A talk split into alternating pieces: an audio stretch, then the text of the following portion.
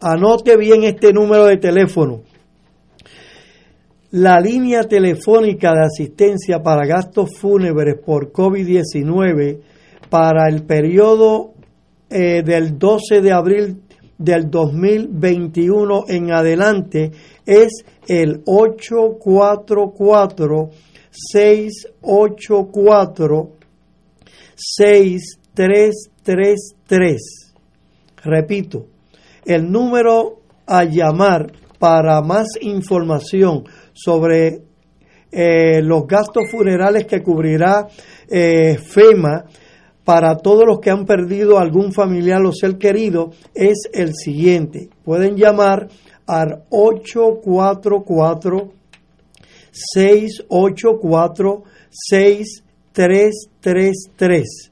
Así es que eh, de lunes a viernes, de 9 de la mañana a 9 de la noche en hora del este, usted se puede comunicar con estas líneas completamente gratis para que pueda solicitar la asistencia para gastos fúnebres por muerte de COVID-19. Es una ayuda que le va a brindar FEMA a todos los afectados. Bueno, bueno tenemos eh, que informarle a todos nuestros a todos nuestros amigos que si todavía usted no es socio de AESA, puede hacerlo en estos momentos o mañana llamar a nuestras oficinas. ¿Quiénes pueden ingresar a esa? Es empleados retirados, jubilados o pensionados que hayan trabajado parte o todo su tiempo en el gobierno de Puerto Rico, personas pensionadas o jubiladas del sector privado, personas pensionadas del gobierno federal que hayan ejercido sus labores en Puerto Rico, veteranos y recipientes del Seguro Social, y otros empleados jubilados del gobierno por concepto de otras leyes especiales. También aceptamos personas jubiladas del sector privado. Para más información puede comunicarse con nosotros al 787 641 4034 787 641 4034 a esa haciendo historia la pequeña gigante imparable en el 2021 bueno Gloria hemos llegado al final de, de nuestro programa y precisamente en la tarde de hoy nos vamos a despedir en la sección de remembranzas del pasado. Tenemos nada menos que a Sandro que interpretará esa preciosa y tan escuchada melodía por ese palpitar. Pues nos despedimos. Nos despedimos hasta, el, próximo jueves. Se despide su amigo de siempre, Carlito Román y Gloria Rosario. Hasta la próxima, amigos. por ese palpitar que tiene tu mirar. Yo puedo presentir que tú debes sufrir, igual que sufro yo, por esta situación que nubla la razón, sin permitir pensar en que ha de concluir el drama singular que existe entre los dos, tratando simular tan solo una amistad, mientras en realidad se agita la pasión que muerde el corazón y que obliga a callar. Yo te amo, yo te amo, tus labios de rubí el rojo carmesí parece murmurar mil cosas sin hablar y yo que estoy aquí sentado frente a ti me siento desangrar sin poder conversar tratando de decir tal vez será mejor me marche yo de aquí para no vernos más. Total, que más me da? Ya sé que sufriré, pero al final tendré tranquilo el corazón y al fin podré gritar. Yo te amo, yo te amo.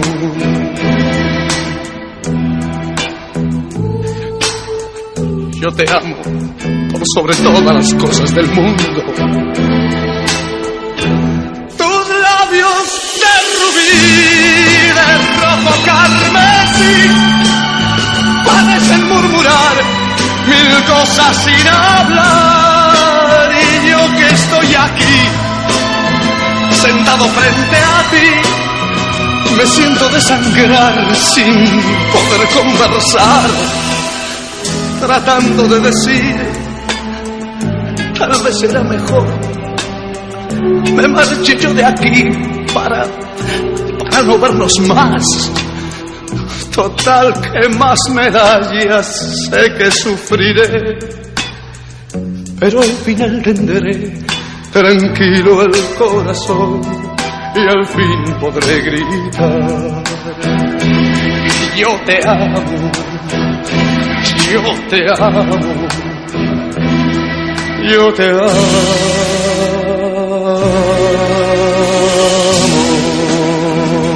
Este es su programa. A esa informa llegó a ustedes gracias al auspicio de MMM Alianza. Las manifestaciones vertidas en el pasado programa no son necesariamente de la responsabilidad de Radio Paz ni de sus auspiciadores.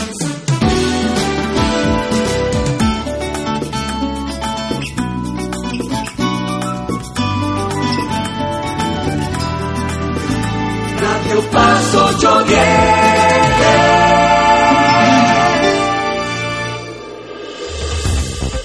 Aquí la llama se enciende cada tarde a las 5 porque escuchas Radio Paz 810 AM, WKBM San Juan y retransmite en diferido WOROFM Corozal San Juan. La Casa de Fuego Cruzado, el programa de más credibilidad en la radio puertorriqueña. Esta emisora y sus anunciantes no se solidarizan necesariamente con las expresiones que escucharán en el siguiente programa. Son las 5 de la tarde, hora de escuchar Fuego Cruzado, el programa de más credibilidad en la radio puertorriqueña, en las voces de Ignacio Rivera y sus panelistas invitados con su discusión política dinámica e incisiva de los acontecimientos más importantes del momento. Fuego Cruzado comienza ahora.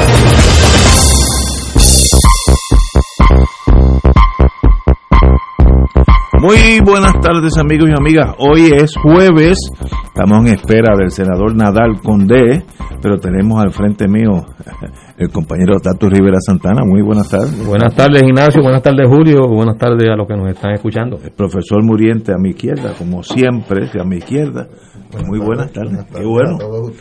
Hoy, hoy voy a empezar con una nota mía tal vez.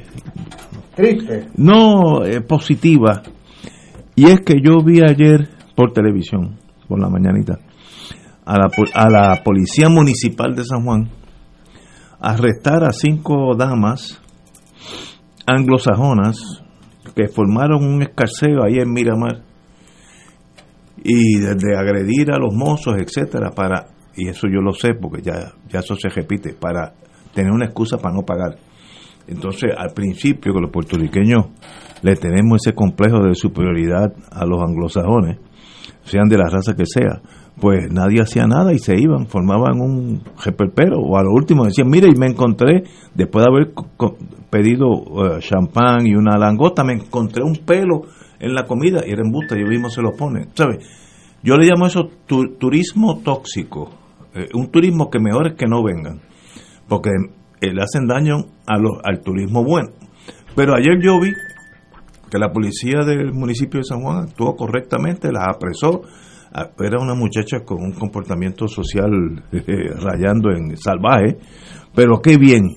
Igual que si lo hace un puertorriqueño o lo hace un finlandés, eso no tiene que ver de dónde tú vienes ni qué raza tú tienes. Si te comportas así, y formas un escarceo, eh, pues mire, es alteración a la paz. Ahí hay agresión, porque agredieron a una, una mozo o hombre, mujer, no, no sé cuál, lo agredieron, le tiraron con sillas. Gente salvaje, jovencitito, entre, yo diría, 20 y 25 años todos. Yo tengo ya un amigo que es dueño de un restaurante y él, los tiene ya pisados. Dice, si son dos, no hay problema. Si vienen en grupo de cinco, mire, mi restaurante está todo reservado por las próximas tres semanas. Es embuste, ¿no?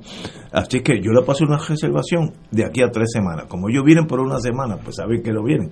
Porque eso no, son ganguitas que vienen, yo no sé de dónde, porque yo ni he visto esa gente en los Estados Unidos, pero vienen de los, de los guetos. No, no, no sé dónde pueden venir. Y entonces miran a Puerto Rico como un territorio de ellos, donde ellos pueden hacer todo lo que puedan. En el Viejo San Juan hay un amigo que tiene eso es Airbnb y alguien eh, de este turismo tóxico llegó cuando se fueron destruyeron todo, todo, todos los muebles, todo, y se fueron y ¿dónde vas a cogerlo? Por tanto, qué bueno que la policía arreste a esta gente y qué bueno y que no le tenga ni el policía ni los jueces porque todos se amilanan cuando son turistas. No no no. Si fuera un puertorriqueño usted juez qué haría pues eso mismo hágalo con el que sea y si viene de Suecia y se, por- se porta igual la misma fianza pero Igual para si vienen de sectores acomodados, porque también Sí, si sí. vienen turistas de sectores Sí, acomodados lo mismo. y tienen un comportamiento sí igual. Ahí, hay- ahí no puede haber diferencia. Pero sí me dijo un sargento de la policía cuando esto empezaba, eso hace como dos meses, que ellos tenían instrucciones de tratar el turismo con mano delicada. Eh, Sí, eso era en términos, en, en tiempos normales. Los que están llegando no son gente delicada, son gente salvaje, pues hay que usar, eh, para eso usted tiene la autoridad. Y qué bueno lo arrestaron. Lo digo así porque empecé- me sentí bien cómodo ayer cuando vi a las muchachas esposadas hablando improperio que tal vez algunos de los policías ni, ni lo entendieron, porque eran en inglés, pero eran cosas espantosamente feas. Miren, chúpense la cárcel un ratito y, y cuando se corra eso en el gueto de donde usted viene, nadie viene para acá. Como me dijo a mí un amigo que siempre es cínico al extremo, ¿por qué no hacen eso en Moscú? ¿Por qué no van allí forman un perpero en la Plaza Roja allí y tiran las sillas para arriba? No salen de la Plaza Roja, se quedan allí forever. Es más, si tienen suerte, se chupan un, un gulag por unos añitos. Con razón. Así es que, municipio de San Juan, bien hecho. La policía de San Juan, excelente. Continúen en ese paso. Eh, senador Nadal llegó en estos días, eh, en estos momentos, así que bienvenido. Gra- Gracias Ignacio y saludos a todos los, que nos están escuchando. Creo que sé quién fue el amigo que te dijo que dijo por qué no hacen eso en Moscú. En Moscú, sí, para que, para que tú veas lo que te va a pasar. No, o en La Habana, o en Suiza, o en Kentucky. Es, que- es que como creen que son los dueños del país, pero ellos vienen a una reservación india de ellos, y eso no es así. Eh, y como yo siempre digo a los policías, miren, cuando el Estado le, está, le da a usted una macana, es para de vez en cuando usarla. Ah, verdad que tiene que ser en casos extremos, pero eso no está ahí de adorno. Si estos señores turistas se ponen con cosas, usted tiene el derecho a gestarlo a la buena o a la mala, como fue ayer, un poquito duro para los policías, pero bien. Bueno, pues cambiamos, vamos a temas más más peligrosos que, que- un, un que otro gesto, uno que otro macanazo. Ayer, como todos supimos, hubo las vistas en el Congreso de Estados Unidos bajo Raúl Grijalva, presidente del Comité de Recursos Naturales, sobre las dos legislaciones pendientes que hay en torno al Estatuto de Puerto Rico. Lo primero que me sorprendió es que Grijalva dijo que recordó que el gobierno de Puerto Rico todavía tiene disponible la legislación federal del 2014 para atender este asunto. Si eso es así, entonces ¿para qué las vistas? Si ya, si ya, si ya se puede salir de ahí, entonces uñame, estamos allí de más. Bueno, voy a seguir.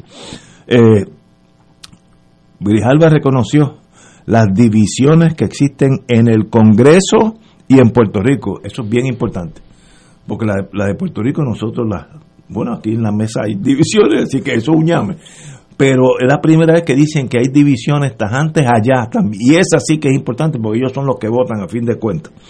Eh, hay una segunda vista el próximo martes eh, y le ha pedido a Justicia Federal un análisis legal sobre estos dos proyectos. Me da la impresión que ya empieza a consumir tiempo. Ya yo conozco en, baloncesto, cuando tú empiezas a aguantar la bola, eh, eso es esto. Ya Grijalba va por ahí.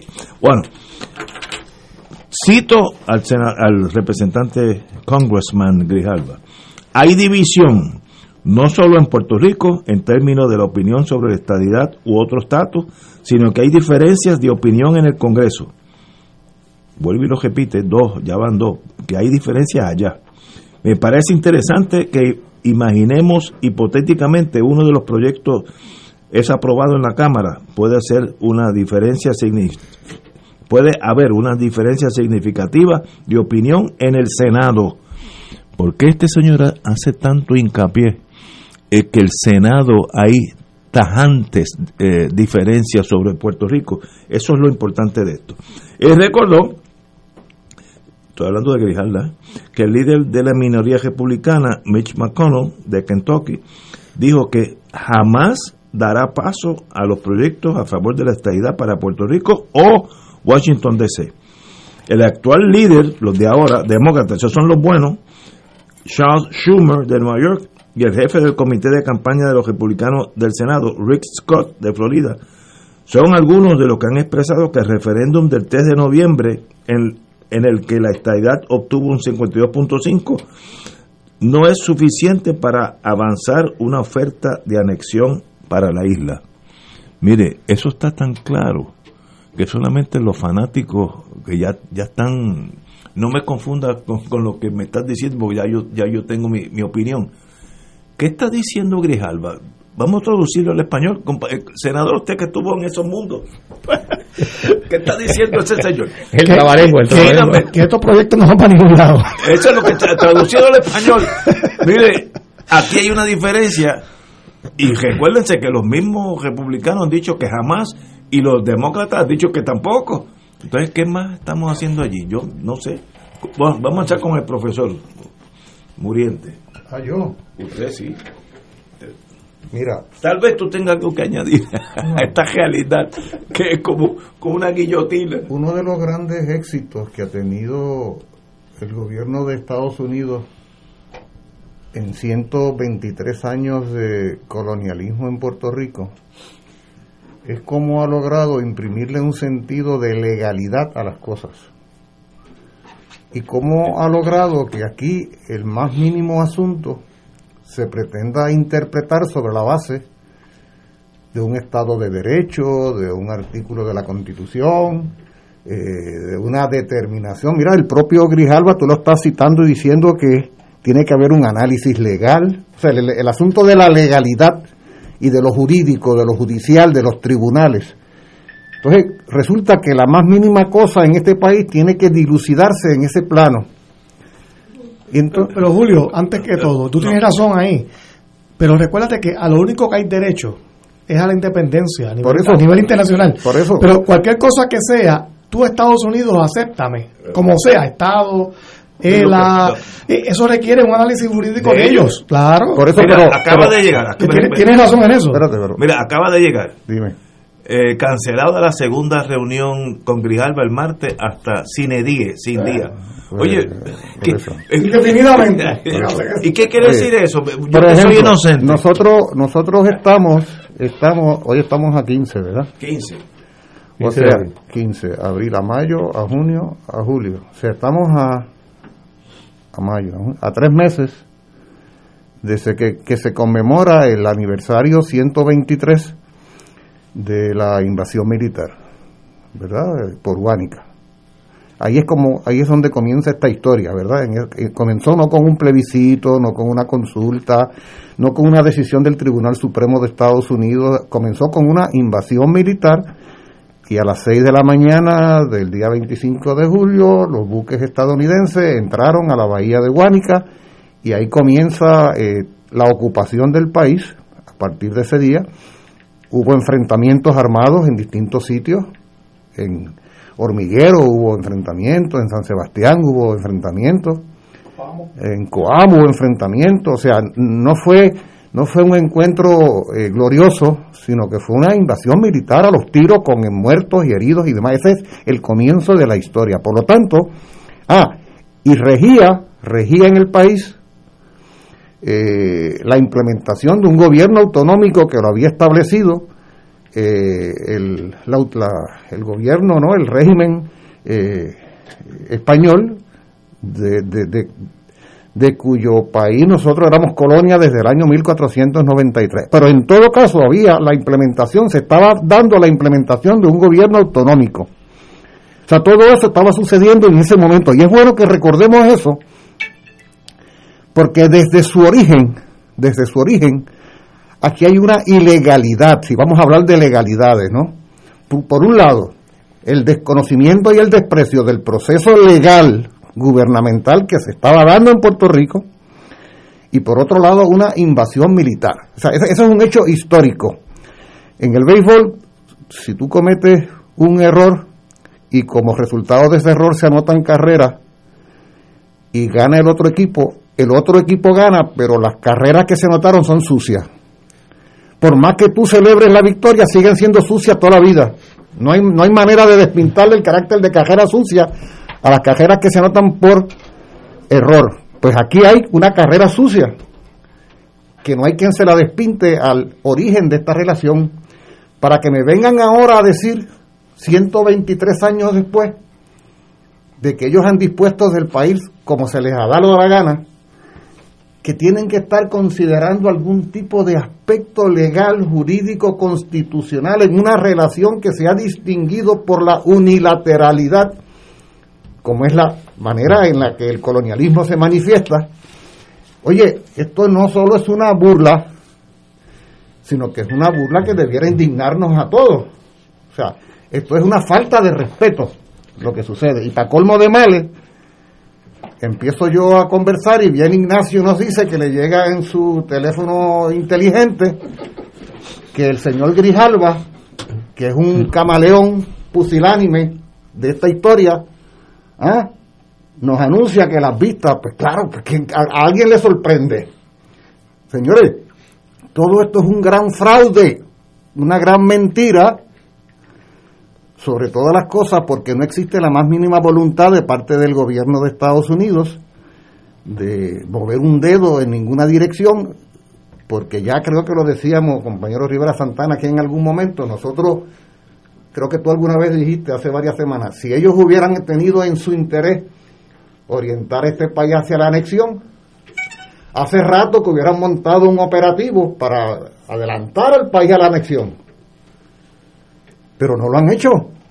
Dígaseme en 123 años cuáles han sido las iniciativas anexionistas del gobierno de Estados Unidos, porque una cosa son las medidas de tipo asimilista con el idioma que tomaron durante las primeras cinco décadas de, del siglo XX, pero eso desembocó en el ELA, eso no desembocó en la anexión. ¿Ve?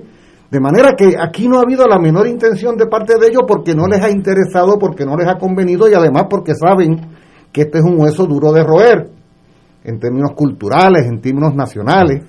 O sea, yo estoy seguro que en algún espacio de la, del corazón y la mente de los señores que deciden política en Estados Unidos, estoy seguro que en algún momento, en algún lugar tienen los tiros del Congreso del primero de marzo del 54 y estoy seguro que tienen los tiros del primero de noviembre de 1950 en Casa Blear.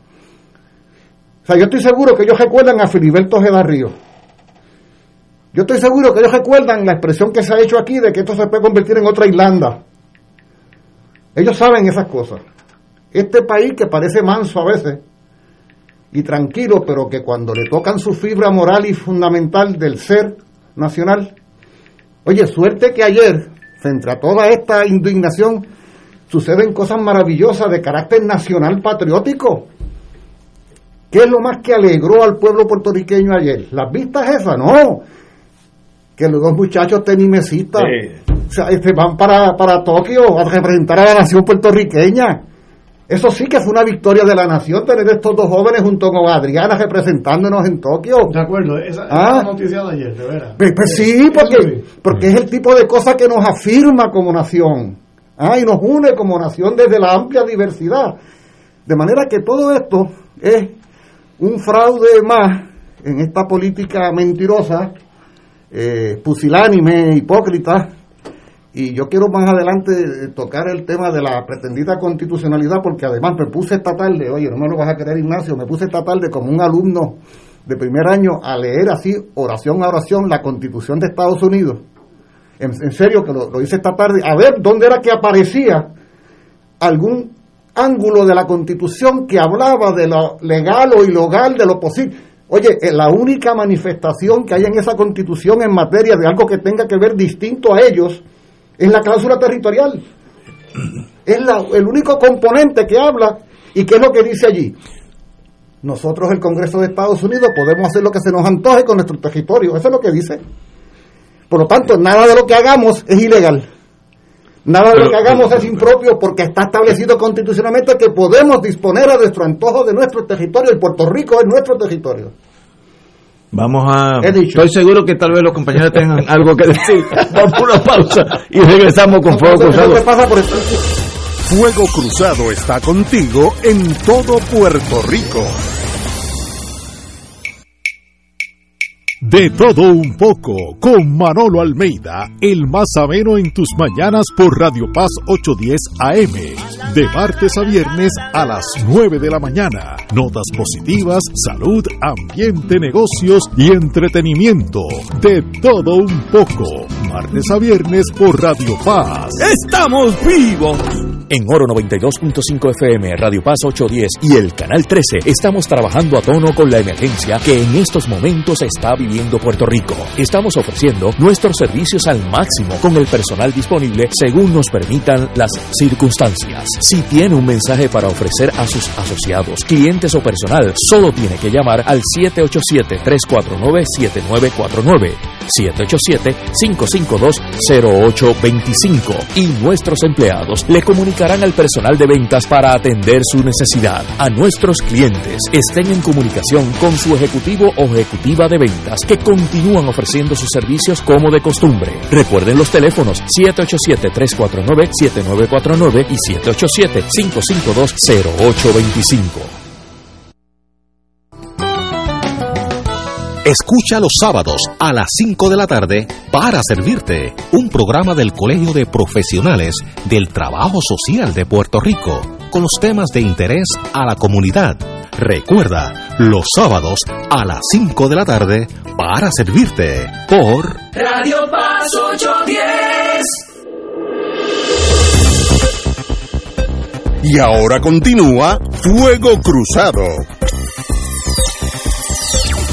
Regresamos, empezamos el programa con el análisis de las vistas en la- las vistas, ¿no? La vista va a ser una nada más en el Congreso de los Estados Unidos bajo el, representante Raúl Grijalva, presidente del Comité de Recursos Legales, donde se varios recursos naturales, ¿Por qué pero estamos en esa comisión? ¿Alguien sabe? En esa comisión? Porque somos una propiedad. Porque es una propiedad. Somos, para, para efectos del Congreso, nosotros donde único encajamos Un recurso es un recurso natural. natural. No, no somos un país, no somos una nación, no somos un pueblo, somos un Y recurso natural. por las palabras que dijo el congresista antes que saliera a la luz que se pospuso lo de lo del martes que viene la, la otra vista eran dos ya se pospuso sin sin día en inglés es sine die en el latín perdón Eh, dijo varias cosas una yo- lo más importante que dijo para mí es miren ustedes están divididos ok pero aquí hay una división bien seria. Eso sí que es serio, porque ellos son los que van a votar sobre esto. Nosotros somos espectadores en un cine, los que van a votar son ellos. Y dice aquí hay una división tajante. Eso es lo que dijo en español. Y con ese, en ese ambiente, me pregunto si es el momento de tú jalar el gatillo hacia la estadidad. Eh, uno aprendí, aprend- una generación de, de soldados del mundo aprendieron del Vietcong soy quo quiere decir atacar cuando llega el momento. Y eso en la vida, en todo. Cuando tú tienes que jalar el gatillo, no es cuando las emociones te lleven, es cuando llega el momento. Este es el momento de mover la estadidad cuando eh, los republicanos dicen over my dead body y los, y los demócratas dicen no, 52 es muy poco. Ese es el momento, no entiendo, pero let it be. Compañero Tato. Bueno, eh, evidentemente la forma en que Grijalva está proyectando su visión sobre estos proyectos, pues es una forma que no tiene mucha intención de que esto pueda evolucionar, de que estos proyectos puedan eh, correr su curso en, el Congreso. Eh, y por el contrario, sus expresiones, tanto la que ha señalado Ignacio como la que mencionó Julio, en el día de ayer son expresiones dirigidas a que se frustre el proceso en el Congreso para atender eh, ambos proyectos, el que sometió Jennifer González, el que sometió Nidia Velázquez y Alexandria Ocasio Cortés, eh, que en el caso del proyecto de Nidia Velázquez y Alexandria Ocasio Cortés, eh, desde mi punto de vista, pues, pues ahí perdemos la oportunidad de que se dé una discusión en el Congreso que traiga elementos importantes de esa relación colonial de Puerto Rico con Estados Unidos, de esa relación de subordinación colonial eh, de Puerto Rico eh, en Estado, o de Estados Unidos hacia Puerto Rico, eh, y que en ese sentido se pierda la oportunidad de que se puedan discutir elementos importantes de los extremos que ha representado esa relación de subordinación y la responsabilidad del Congreso de Estados Unidos en atender y responder a esa relación de subordinación colonial. Eh, a mí me parece que, eso es lo que puede ser, en ese sentido, un costo en el proceso, porque ese proyecto sí habría esa posibilidad. Era un proyecto que, a, mi juicio, tenía cinco elementos importantes. Primero, que reconocía que Puerto Rico era una colonia, lo reconoce el proyecto.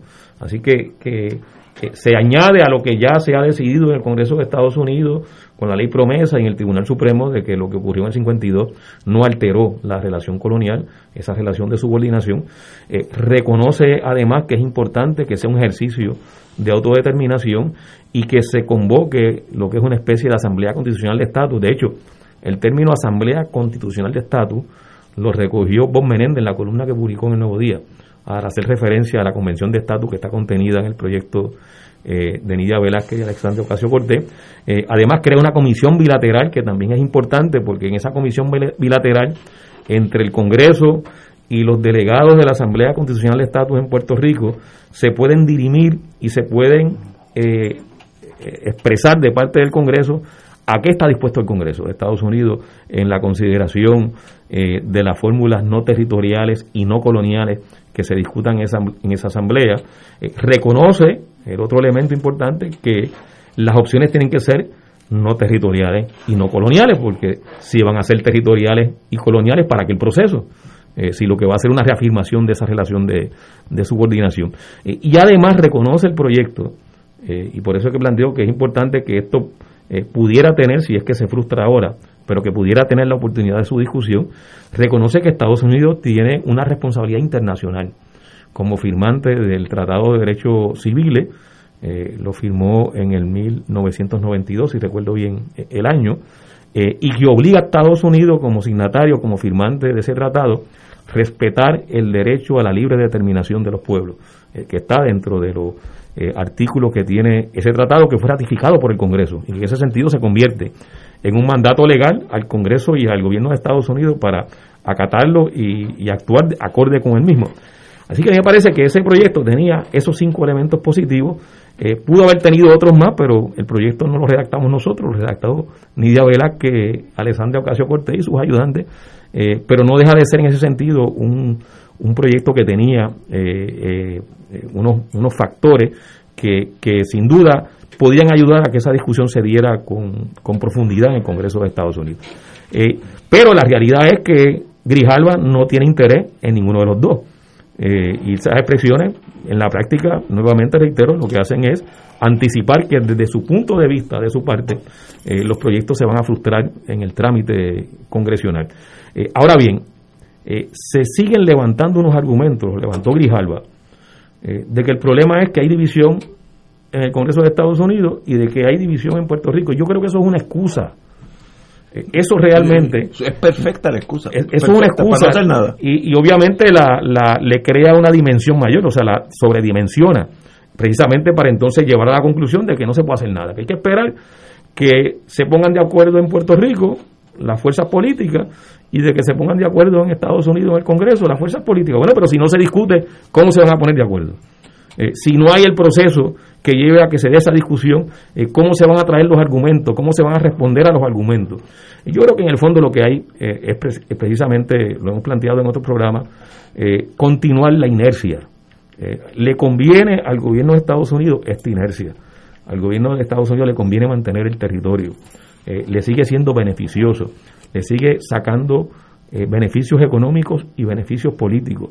Eh, y esa es la política, en la práctica, la política implícita del gobierno de Estados Unidos es mantener el territorio y no mover esto, de vez en cuando dar la apariencia de que va a hacer algún tipo de atención, que va a tener algún tipo de, de movida, pero en el fondo sin que eso tenga consecuencia. Ahora bien, la responsabilidad de Estados Unidos, independientemente de las divisiones que podamos tener en Puerto Rico, que como nota el calce, son divisiones que ellos las han alentado, las han fomentado. Igual las divisiones en el Congreso de Estados Unidos, pero en, última instancia, el gobierno de Estados Unidos tiene, tiene que actuar en la dirección de garantizar al pueblo puertorriqueño, como dijo Nadal Powell hace un momento, el único derecho que Estados Unidos no puede negar, que es el derecho a la libre determinación, a la independencia. Esa es la responsabilidad del Congreso de Estados Unidos, esa es la responsabilidad del gobierno de Estados Unidos y esa es la que tiene que implantar. Ahí no tiene opción, ahí no tiene opción. Sin embargo, como esa no es la opción que le conviene, eh, pues mantiene su insistencia en, dar eh, oxígeno y mantener esta relación de subordinación y mantener el territorio, que no es otra cosa que la colonia. Tenemos que ir a una pausa, son las cinco y media. Oye, hoy, hoy hicimos una pausa exactamente el tiempo, que no se, que se repita, porque nosotros la brincamos acá rato, pero vamos a una pausa y regresamos con el, doc- el doctor, el senador Nadal. Fuego Cruzado está contigo en todo Puerto Rico. Del 19 al 23 de abril, Radio Paz celebrará el Radio Maratón Conquistando Almas con la fuerza del Evangelio. Para orar en la Pascua por las intenciones de nuestros radioescuchas y recaudar fondos para seguir transmitiendo la palabra de salvación a través de nuestras ondas y proclamando el Evangelio de Cristo por todos los rincones donde llega nuestra señal. Contamos con tus llamadas y contribuciones accediendo al ATH móvil de Radio Paz. Como dice Marcos 16:15, vayan por todo el mundo y proclamen la buena nueva. Contamos con tu generosa aportación del 19 al 23 de abril en el Radio Maratón de Radio Paz 810 AM, donde ser mejor es posible. Cómprame un sistema solar y escúchame aquí en Radio Paz. Todos los viernes a las 4 y 30 de la tarde. Te espero para que me cuentes tus inquietudes acerca de placas solares con baterías. Comunícate conmigo. Soy Luis Enrique al 787-536-7938 de Solar Store. Cómprame un sistema solar. Radio Paz te ofrece el mejor motivo para levantarte temprano y disfrutar el comienzo de un nuevo día de lunes a viernes con Enrique Liboy y Radio Paz en la mañana. La dosis perfecta de noticias, deportes y éxitos musicales de todos los tiempos, humor y curiosidades, calendario de actividades y tus peticiones musicales por el 787-300-4982. Conéctate con el 810 AM de lunes a viernes con Enrique Liboy y Radio Paz en la mañana. Y ahora continúa Fuego Cruzado.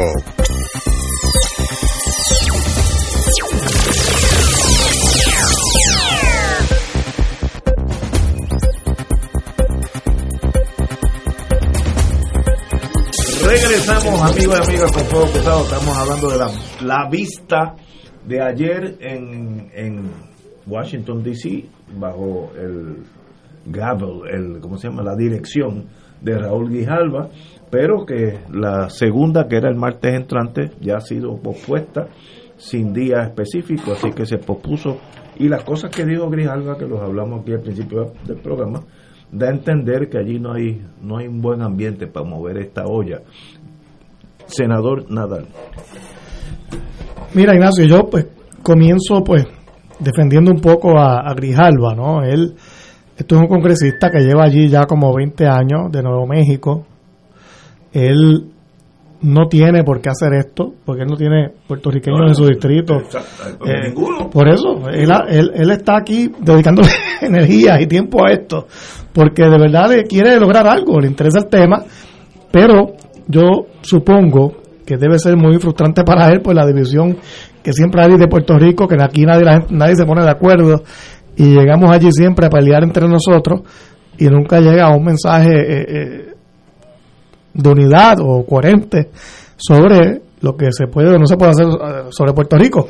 Entonces aquí tenemos dos proyectos de ley que se están analizando, que son incompatibles entre sí, no hay manera de fusionarlos, aunque la vista pública se hizo en conjunto para ambos proyectos. Eh, tienes el proyecto de, ¿verdad? de, Darren Soto y Jennifer González, que es un, un proyecto de admisión, pero la realidad con la que se choca ese proyecto, y después voy al otro, es que hay eh, eh, un muro de contención que es que, mira, eh, suponiendo que es válida la consulta que se hizo, ¿verdad?, en la pasada elección, que ganó la estadidad con 52%, el sí, la realidad es que el Congreso históricamente ha requerido un apoyo mucho mayor eh, a la estadidad que un 52%. Siempre ha sido de más de 60, 65%, 70%. No es que la Constitución lo requiera, pero es, lo, es la costumbre que se ha establecido durante siglos ¿no? Eh, en los Estados Unidos y no veo cómo eso va a cambiar ahora. Fíjate que para Washington DC se ha dificultado el tema de la estadidad, aunque ya pues se aprobó preliminarmente a nivel de comité un proyecto.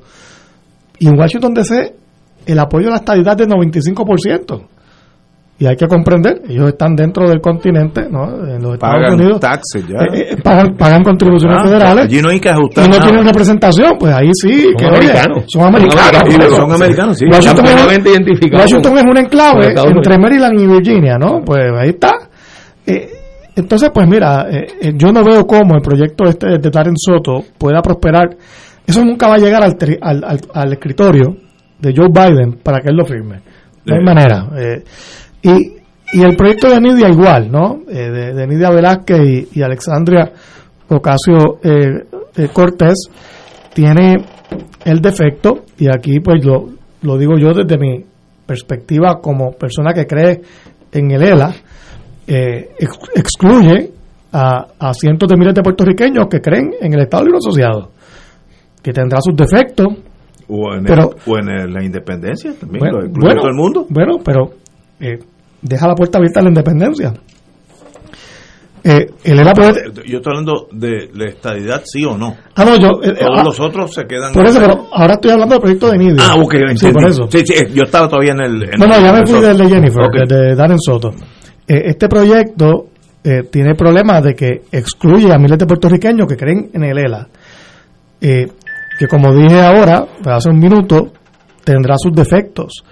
Pero todas las fórmulas de estatus tienen sus defectos, no hay, ninguna es perfecta. Y yo puedo estar aquí horas eh, enumerando los problemas con cada fórmula de estatus. Pero el ELA, la realidad es que es un estatus que está dentro de la Constitución de los Estados Unidos, ha sido avalado por el Tribunal Supremo de los Estados Unidos en innumerables ocasiones, ha sido avalado por la Asamblea General de las Naciones Unidas. ¿Y por qué si, tan, si, si más del 40% de los puertorriqueños, o por ahí 40%, creen eso, yo tengo que sacarlo de la papeleta? porque yo tengo que poner en la papeleta fórmulas que tienen 6, 7% de apoyo, pero la que quiere el 40% la voy a sacar?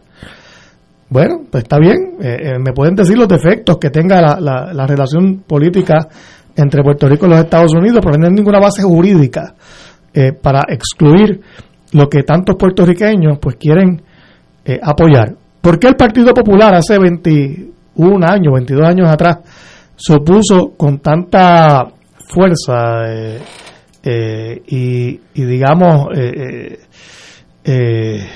pues no sé, con tanto espíritu, eh, eh, al- se puso al proyecto John, el proyecto famoso de un John que se radicó en el 1998. ¿Por qué? Porque ese proyecto básicamente negaba, ex- excluía de un hipotético plebiscito al Estado Libre Asociado. Y el Partido Popular se opuso. Entonces a mí lo que me sorprende es ver a líderes populares apoyando un proyecto que excluye más aún a Lela, que es Lenida Velázquez. Y personas que estaban allí en, hace 20 años atrás cabildeando en, contra del proyecto John, ahora están apoyando el proyecto de Nidia. Yo, pues como miembro del Partido Popular, no entiendo eso. Hay algunos que fueron hasta, hasta a testificar allí, eh, eh, a pesar de que estaban tan en contra del proyecto John, y están apoyando ahora algo que es peor que el proyecto John. Eh, yo no, no le adjudico malas intenciones a Nidia Velázquez, eh, yo creo que ella siempre ha querido lo mejor para Puerto Rico, pero creo que ha sido eh, lamentablemente eh, de algún modo manipulada. Este proyecto de ley no viene de Nidia Velázquez, ni se redactó en Washington, este proyecto se redactó en Puerto Rico, y yo sé quién lo redactó. Yo sé quién lo redactó y esa persona estuvo testificando allí a favor de ese proyecto y estaba antes en contra del proyecto John. Y a mí que no me venga a- a- con excusas ni... ni eh, esto es una gran hipocresía, ¿no? Pero di el nombre. Eh, eh, no, no lo voy a decir. Bueno, casi No, lo dijiste. Casi lo dije. No tienes que- no tienes que- A buen entender, pocas, pala- pocas No, no, palabras no bastan. tienes que decir que fue Aníbal Acevedo Vilá, no hay problema con eso, no tienes que decir. Como dice el FBI siempre, no voy a negar ni afirmar esa información. Claro. Eh, eh, y la realidad es que aquí hay eh, eh, ha habido una inconsistencia histórica y yo como persona que cree que lo único que funciona en Puerto Rico es el ELA, por razones sencillas, aquí la gente quiere ser ciudadano estadounidense por nacimiento, aquí la gente a la misma vez quiere preservar su cultura, su identidad aparte, su proyección con el equipo olímpico, con tenemos la autonomía fiscal con sus límites, lo sé, pero que nos permite atraer industria, tener nuestra propia política pública. Pero eh, hay populares que han caído en la trampa de querer, de, de culpar al estatus por todo. Es, la- es el discurso de la oposición al Partido Popular. Y los problemas de Puerto Rico no se deben a leerla, se deben a mala política pública, esencialmente, a que no hay estrategia económica, no hay estrategia de cohesión social. Puerto Rico, por ejemplo, y, esto, y ahí voy a los estadistas, Puerto Rico recibe los fondos de educación como si fuésemos un Estado.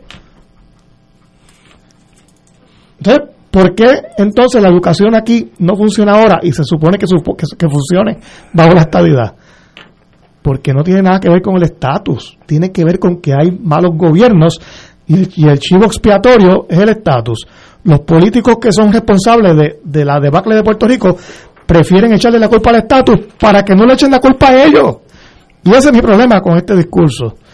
Y, y bueno, nada, yo, yo creo que cada cual puede creer en lo que quiera, incluso dentro del partido, libre asociación, independencia, estadidad, porque hay estadistas en el PPD, pero que no me nieguen a mí el derecho de poder, de poder votar por el ELA, aunque después pierda, pero déjenme votar por lo que yo creo. No, lo que pasa es que si el ELA es un eh, eufemismo para no decir que hay una relación colonial y de subordinación, pues francamente y seriamente no puede ser una opción descolonizadora ante No, pero- lo que se está planteando de que tiene que haber una superación a una realidad colonial que además fracasó, o sea, el ELA fracasó económicamente y fracasó políticamente. Pero, pero espérate, déjame, me voy a pasar la, la el, hoy estoy pensando en inglés. El, ¿Cómo se llama? Los jueces dan con un Mallete. Ok, eh, pero te oigo, Tato, y, y, y tú respondes, eh, digo, yo he oído eso de muchos independentistas que excluyen el ELA. Yo creo que el ELA es un dinosaurio político. No, yo creo que eso es parte de los, de- del, del impas que tenemos. Es que en el mismo medio tenemos un anestesiólogo haciendo su trabajo y nos anestesia a las dos puntas. Yo creo que uno de los primeros pasos que tiene que hacer Puerto Rico es eliminar el centro. Pero anyway, eso no va a pasar por lo menos esta No, semana. pero si se define como libre asociación. Fíjate Ahora, que, muy bien, que una pero- cosa es el nombre y otra cosa es cómo se define. Pero- si pero- se define no, pero- pero- pero- como libre asociación, No, no, yo te entiendo, aunque pero- le llamen ELA, en términos del contenido, Pero- pues es otra cosa. Pero si lo- Pero el ELA como existe no puede ser la opción.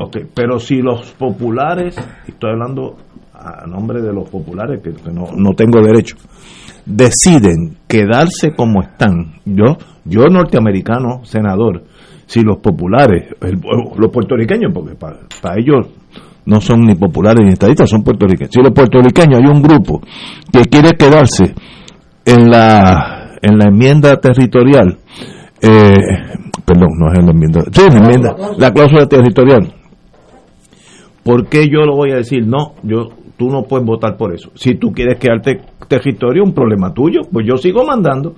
Esas son las reglas juego. Lo veo como fair play, como a mí me cambió la vida una vez que yo, ya lo he dicho anteriormente, discutí un caso en el circuito y el juez Coffin me dijo, después que yo terminé, había metido como dos meses de estudio, me dijo, what is it fair? Y eso es la vista, esa vista de la gente pensante, el sacar el ELA, territorial, clásico, colonia de la de, la de verdad, es fair si se quieren quedar como colonia. Yo como americano se lo pongo, pues quédense allá ustedes. Pero es que el derecho a la colonia no existe. No, no, pero, pero- no, pero si ustedes la quieren, yo no voy a decir, no, no, pues usted tiene Bueno, que ser... pues, o- en ese sentido, Estados Unidos Es que- incumple, incumple con su Bueno, responsabilidad. Compañero, usted tiene el mallete ahora. Es la, en inglés. la argumentación que ha hecho el compañero Nadal Powell la ha hecho en reiteradas ocasiones en este programa. Y, y de hecho, le reconocemos que ha sido muy consecuente en su planteamiento. No, no- no tenemos la menor duda. Yo nunca he pegado de, de, de- de- de inconsistente. Lo, lo único que me lo único que he lamentado es que ninguno de nuestros argumentos ha logrado hacerle cambiar en nada esa apreciación, pero bueno, eso es otra cosa. Pero pero ese planteamiento que hace el compañero más allá de, los méritos o deméritos que pudiera tener, eh, nos lleva al riesgo de desviarnos en lo que es justamente el debate pequeño entre nosotros de si preferimos o no preferimos tal o cual opción, que es justamente lo que ellos quieren. O sea, lo que ellos quieren es que nosotros nos cocinemos en nuestra propia salsa.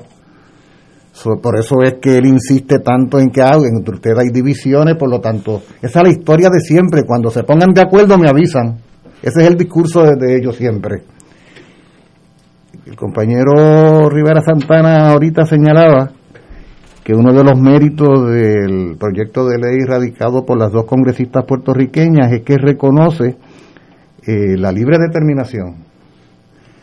Pero es que el derecho a la libre determinación es irrespectivo de si estamos de acuerdo o no. En todo caso, el problema de ponernos de acuerdo no es de ellos.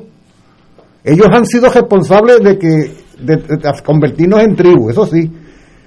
Pero la responsabilidad de ponernos de acuerdo nosotros para dilucidar nuestro destino es nuestra, no es de ellos. Por eso es que el tema de la Asamblea de Estatus es tan pertinente, porque ese sería el escenario donde desde esa diversidad y contradicción buscaríamos la manera de ponernos de acuerdo.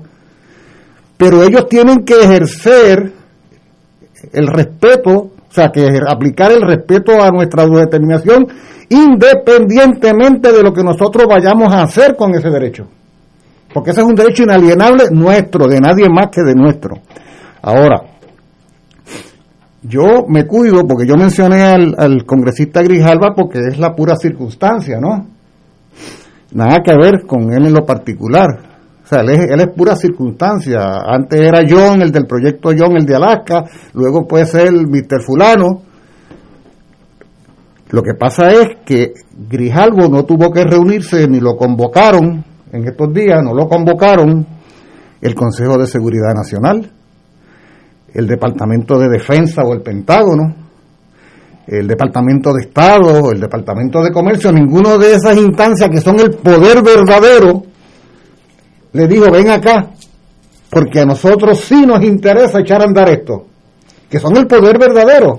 Porque no les interesa. Por eso, por lo tanto, oye, un congresista, así como que es lo que se dice de que, que, que una no hace verano, Una golondrina. una- no hace así verano. como una golondrina no hace verano, un congresista no hace verano tampoco, ni dos congresistas puertorriqueñas que radiquen un proyecto, si los dueños del circo no están para nada interesados en que esto eche a andar. Por lo tanto, no se trata tanto de la prerrogativa de Grijalvo o de Juan Pérez o de María Rodríguez. Se trata del interés, de la preocupación que tengan estas entidades que representan el poder verdadero en reconocer la autodeterminación. Si algo debemos aprender de esto, la lección es, aquí no hay el menor respeto al derecho a la autodeterminación de Puerto Rico para nada. Cero. Eso es una cosa. Ni lo hubo en el 52. Tampoco porque ellos lo impusieron y le hace... Yo invito a los amigos y amigas de escucha, lean el artículo tercero de la ley 600 de 1950. Esa flamante constitución del Estado Libre Asociado comenzó a regir adulterada por el Congreso cuando el Congreso lo ordenó. Así lo dice el artículo tercero de la ley 600. Ellos no disimulan quién manda aquí. Entonces, estemos claros en eso. Entonces, ese argumento de cuánta gente apoya, ¿quién fue que dijo de ustedes que el 95% del, del, en Washington DC apoyaba la estadidad? Oye, y a última hora... Pero en, de- desde el punto de ellos, con, desde el punto Por de eso- vista de ellos, con razón. Pero José, a lo que voy es, en términos de las relaciones de poder, a última hora, ¿qué le interesa a los centros de poder el porciento que apoye o no? Ese no es el criterio que se utiliza para tomar decisiones políticas. Eso es un factor estadístico que se tiene en mente ahí. Mira, ahí está. Pero en última instancia, ¿cuánto me conviene, cuánto me interesa que esos 100 millas cuadradas que constituye la ciudad de Washington se convierten en Estado o no? Olvídate tú, mira, podría estar a favor de la estadidad al 500%. Y si políticamente no es del interés de los centros de poder, no va a ser Estado jamás. Y esa, esa, esa, esa historia frívola de que cuántos senadores eh, eh, demócratas y cuántos republicanos para tomar una decisión política de Estado que trasciende los partidos políticos. Vamos a estar claros en eso. Esto no es un problema partidista. Esto es un problema de Estado, un problema nacional, de interés nacional político que mañana pueden haber demócratas y pasado republicano y pasado ninguno de los tres o de los dos. Entonces, finalmente, y con esto completo, he estado escuchando a los muy sabiondos esos constitucionalistas. Hay entre ellos eh, algún boricua de estos anexionistas se montó en ese combo para ganar prestigio con los señores constitucionalistas estadounidenses, algunos de estos que son analistas políticos por la mañana, abogados por la tarde, anexionistas por la noche, y ahora resulta que son, ahora son grandes constitucionalistas, alegar que la constitución de Estados Unidos solo contempla y solo concibe la, eh, la independencia o la anexión. Dicen ellos, ¿verdad? Ustedes lo han escuchado, los amigos radio escucha, las amigas tienen que haberlo oído porque se han cansado de decirlo. Pues ¿saben qué? Como decía yo al principio, me puse esta, ya- esta tarde esa es la, la mala costumbre que tenemos los educadores y los que nos hemos educado en el valor del conocimiento, es que no nos conformamos con lo que la gente dice y nos metemos en los libros rápido a ver de qué se trata. Y allá me metí yo a leer la constitución a ver, por si acaso, ¿no? Oigan, en la constitución de Estados Unidos no se hace la menor mención sobre eso, cero. ¿Saben qué? Lo único que se menciona en la constitución de Estados, si vamos a aplicar criterios legales, ¿no? Porque ya que están jugando ese juego, la única mención que se hace en la Constitución de Estados Unidos en lo que tiene que ver con territorios que no son los estados de Estados Unidos, que es el país para el cual se creó la Constitución después de todo, son aquellos territorios que a las alturas de 1787, cuando esa Constitución se aprobó, aquellos territorios que calculaba y premeditadamente ese paisito, que era un paisito chiquito, era todavía tres estaditos, tenía la intención de apoderarse de ellos. Ellos tenían la intención de expandirse al oeste. Pues como tenían la intención de expandirse al oeste, Era el, como- desti- el destino manifiesto, ¿no? Eh, era, era, no, todavía, todavía Todavía no, no todavía no manifiesto, faltaban, pero, pero, Pero ven- pero- esa- pero esa venía por la ahí. Venía por ahí, pero por ahí va la cosa. Oye, como ellos tenían la intención de expandirse, siguiendo los pasos, por cierto, de los propios británicos, ¿eh? O sea, eh, ella- la, la idea era, yo sustituía a los británicos en el control de esto, creé un país que se llama Estados Unidos, pero no es una monarquía, es una república. Pues una república no puede ser a base de decreto, tiene que haber una constitución. Y, y yo dije ayer en la constitución, mira, para que no te quede duda que yo tengo la intención de expandirme. De hecho, en- la historiografía estadounidense hay toda una mitología sobre el, el tema de la frontera. Hay una teoría de la frontera en la historiografía estadounidense que habla de que ese país cada año era distinto. Era más extenso cada año hacia el oeste, hacia el oeste, hacia el oeste. Pues eso tenía que estar contemplado en algún sitio. ¿Dónde estaba contemplado eso? En el artículo cuarto, sección 3, párrafo 2 de la Constitución. ¿Cómo se le llama eso en, coloquialmente en Puerto Rico? Cláusula territorial. ¿Y qué dice la cláusula territorial?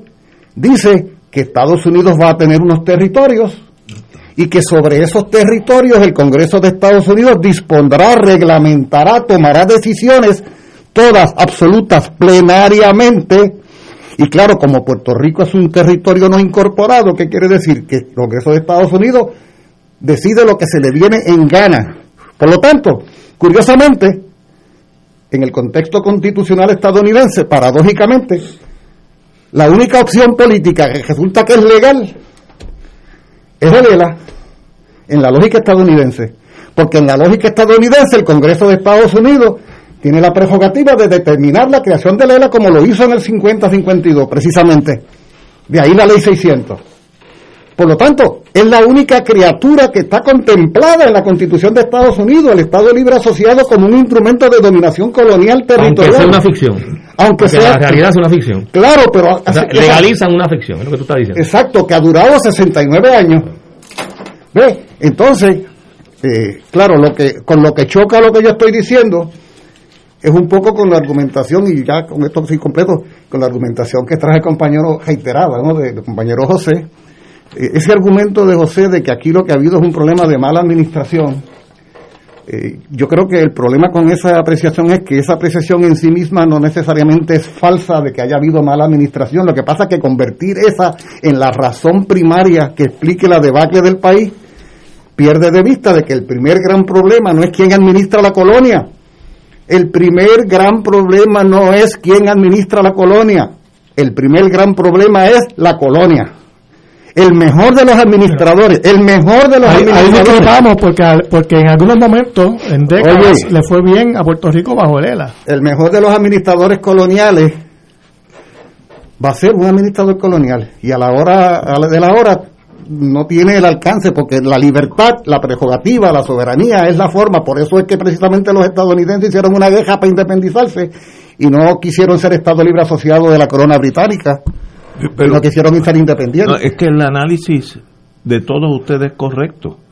Eh, mi, o sea, que tú estás convencido con lo que te hemos dicho. No, es que si yo los oigo, ninguno de ustedes es, es, es lunático, tienen razón. El problema es, yo como norteamericano, en inteligencia se aprende lo básico. Para tú comprender el enemigo, tienes que pensar como él. Si no, tú estás perdido en el espacio. ¿Por qué digo esto? Yo hoy, hoy, hoy yo no salí ni, ni fui a almorzar. Hoy oí la radio desde que amaneció hasta que me vine para acá. Y yo oí las personas, todos los analistas, los mejores analistas, amigos, queridos, amigos. Tiene mucha paciencia, Ignacio. Eh, analizando palabra por palabra lo que dijimos allá. La licenciada Ponza, que tuvo, como siempre, la conozco desde que era chiquita, extraordinaria, los ponentes, etcétera, etcétera. Mirándonos a nosotros para examinar la problemática del estatus de Puerto Rico, hay que examinar qué es lo que Estados Unidos le conviene o desea con nosotros. No lo miremos lo que que fulanito estuvo allí, estuvo extraordinaria y, y tuvo eh, el, el, un, uno de los analistas con razón dijo que el, las personas del PNP que estuvieron allí estuvieron muy bien, etcétera. Eso es así, cierto, pero es entre nosotros. Si nosotros cuatro que estamos aquí seguimos hablando, si no hubiera radio, tuviéramos, lo único que estamos convenciendo es nosotros cuatro. Ahora, ¿alguien en Puerto Rico ha, ha examinado como analista o pensador político por dónde va Estados Unidos en relación a nosotros? Si es que va. Eso es importantísimo. Si es que va. Si es que va, no, porque yo no sé. Digo, si yo fuera Estados Unidos, China, hoy en día es mucho más importante que el Caribe entero, ¿no? Vamos a hablar claro. Entonces, dentro de esa realidad, ¿dónde estoy yo? O, vamos a ponerlo así, ¿dónde estarían ustedes, puertorriqueños, vis a vis mis intereses? El Pentágono, los senadores, la General Electric, eh, el, el, el, establishment.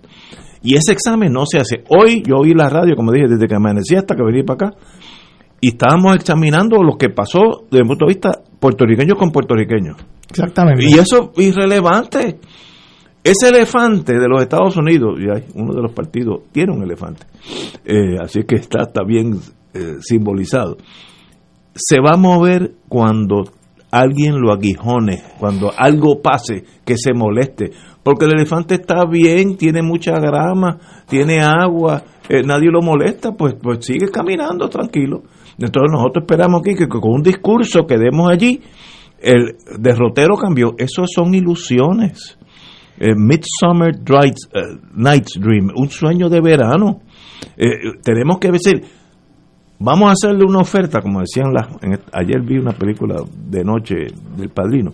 Le voy a hacer una oferta a Estados Unidos que le conviene a ustedes y por eso you can't Ah, no fue you can't refuse. You- you can't refuse, porque ahora para yo hacer esa oferta tengo que ver qué es lo que tú estás buscando qué es lo que tú estás buscando qué es lo que tú quieres conmigo porque de ahí ahí está el 85% de la problemática el otro 15 es mío pero el 85 es tú oye y nadie examina al americano no como puertorriqueño como americano si tú fueras americano de North Dakota ¿qué piensas en torno al- Tienes toda la razón. al territorio de Puerto Rico ese es más Yo, le- yo, le- yo leí una carta que escribieron esta semana varios profesores de Derecho de Puerto Rico, no la que escribieron Sí, los de allá. sí, muy buena. Y la carta, desde el punto de vista jurídico, está excelente, pero está hecha para la audiencia de Puerto Rico. El congresista no le importa el derecho eh, eh, común, internacional, eh, no saben ni lo que es. Y si tú pues, eh, le escribes a los congresistas citando el derecho internacional Eso y no es sé qué, eso es irrelevante allá porque no están pensando como ellos. Ese es el problema. Y, eso es- Y la carta pues no hace nada. Esa es la, Pues la claro. primera, la Eh, primera clase de inteligencia es piensa como el, como el otro y así pues llegar lejos. Yo me acuerdo a nosotros nos daban clases los aquellos soviéticos que habían defected, habían brincado, desertado. Me acuerdo de los nombres, el general Kalugin, Ivanovich Nosenko, todo eso, y nos daban, nos hablaban para que pensáramos como ellos. Porque si no, tú estás perdido, tú piensas que un, un general de la KGB va a pensar como si fuera general de la Guardia Yo Nacional. coincido que hay que mantener ese ejercicio sobre cómo nosotros creemos que piensa aquí. Vamos a el, seguir con- el americano. contigo. El americano, ¿verdad? Esto Estamos es haciendo para mí crucial.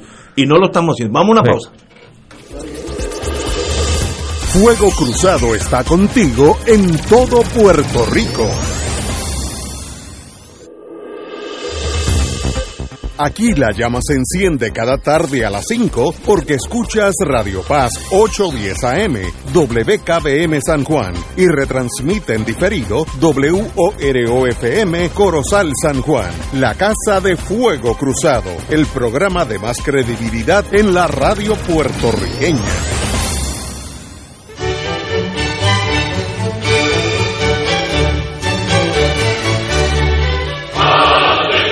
Reina del cielo, alégrate, aleluya. porque el que mereciste llevar en tu seno, Resucitó como lo había dicho, aleluya. ruega por nosotros a Dios, Gózate y alégrate, Virgen María, aleluya. porque ha resucitado Dios verdaderamente. Oremos. Oh Dios, que por la resurrección de tu Hijo, nuestro Señor Jesucristo, has llenado el mundo de alegría. Concédenos, por intercesión de su Madre, la Virgen María, llegar a alcanzar los gozos eternos por Jesucristo nuestro Señor. Gloria al Padre, al Hijo y al Espíritu Santo. como era en un principio, ahora y siempre, por los siglos de los siglos. Amén.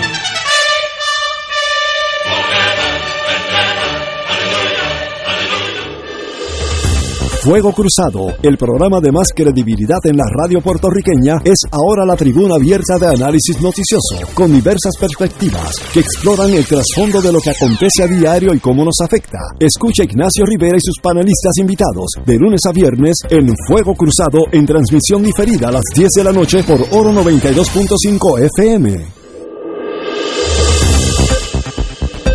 Y ahora continúa Fuego Cruzado. Amigos y amigas, todos sabemos que la calidad de agua, de eso hablé ayer, en Puerto Rico no es lo mejor. Sabemos que tiene altos contaminantes de plomo, cobre, trialometano, que en General Electric tropezamos con eso un montón, entre otros causantes de cáncer, alta presión, pérdida de memoria, que eso ya me afectó a mí, y aún más los niños que se afectan con problemas de aprendizaje y déficit de atención, de atención.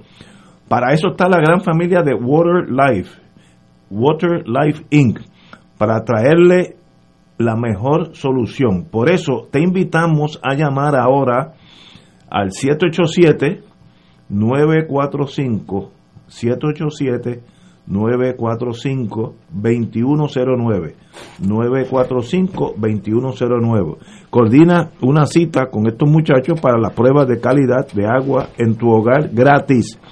Como si fuera poco el día que de, de la orientación del especialista te entregará un mini pu- purificador de aire para eliminar virus y bacterias del ambiente valorado en 179 dólares. Esto va a ser gratis. Así que amigos y amigas, yo soy fiel creyente en el agua destilada, pura, o sea, tomar de la pluma para mí, bueno, por eso es que tengo 130 años y me veo también. Eh, llamen ahora al 945-2109. 945-2109. Agua pura, vida sana con Water Life. Continuamos. Como dijimos, como estábamos hablando ahorita, es una observación que nosotros estamos tan ensimismados con nuestro problema que existe y si le añade entonces problemas económicos serios, serios, y si le añades corrupción, pues entonces tú tienes the perfect storm, esto es un desastre. Y, y- si el que no crea que hay un desastre en Puerto Rico, montense su carro, camine una milla a ver si no va a caer en un boquete. Así esto es lo más fácil de entender. Eh, y el colapso en Puerto Rico es en todos los sentidos, incluye el centro médico, la policía, el equipo, todo, todo. Ahora, eh, para nosotros poder negociar con Estados Unidos, nuestros políticos tienen que estar a la par con la psiquis de esos señores.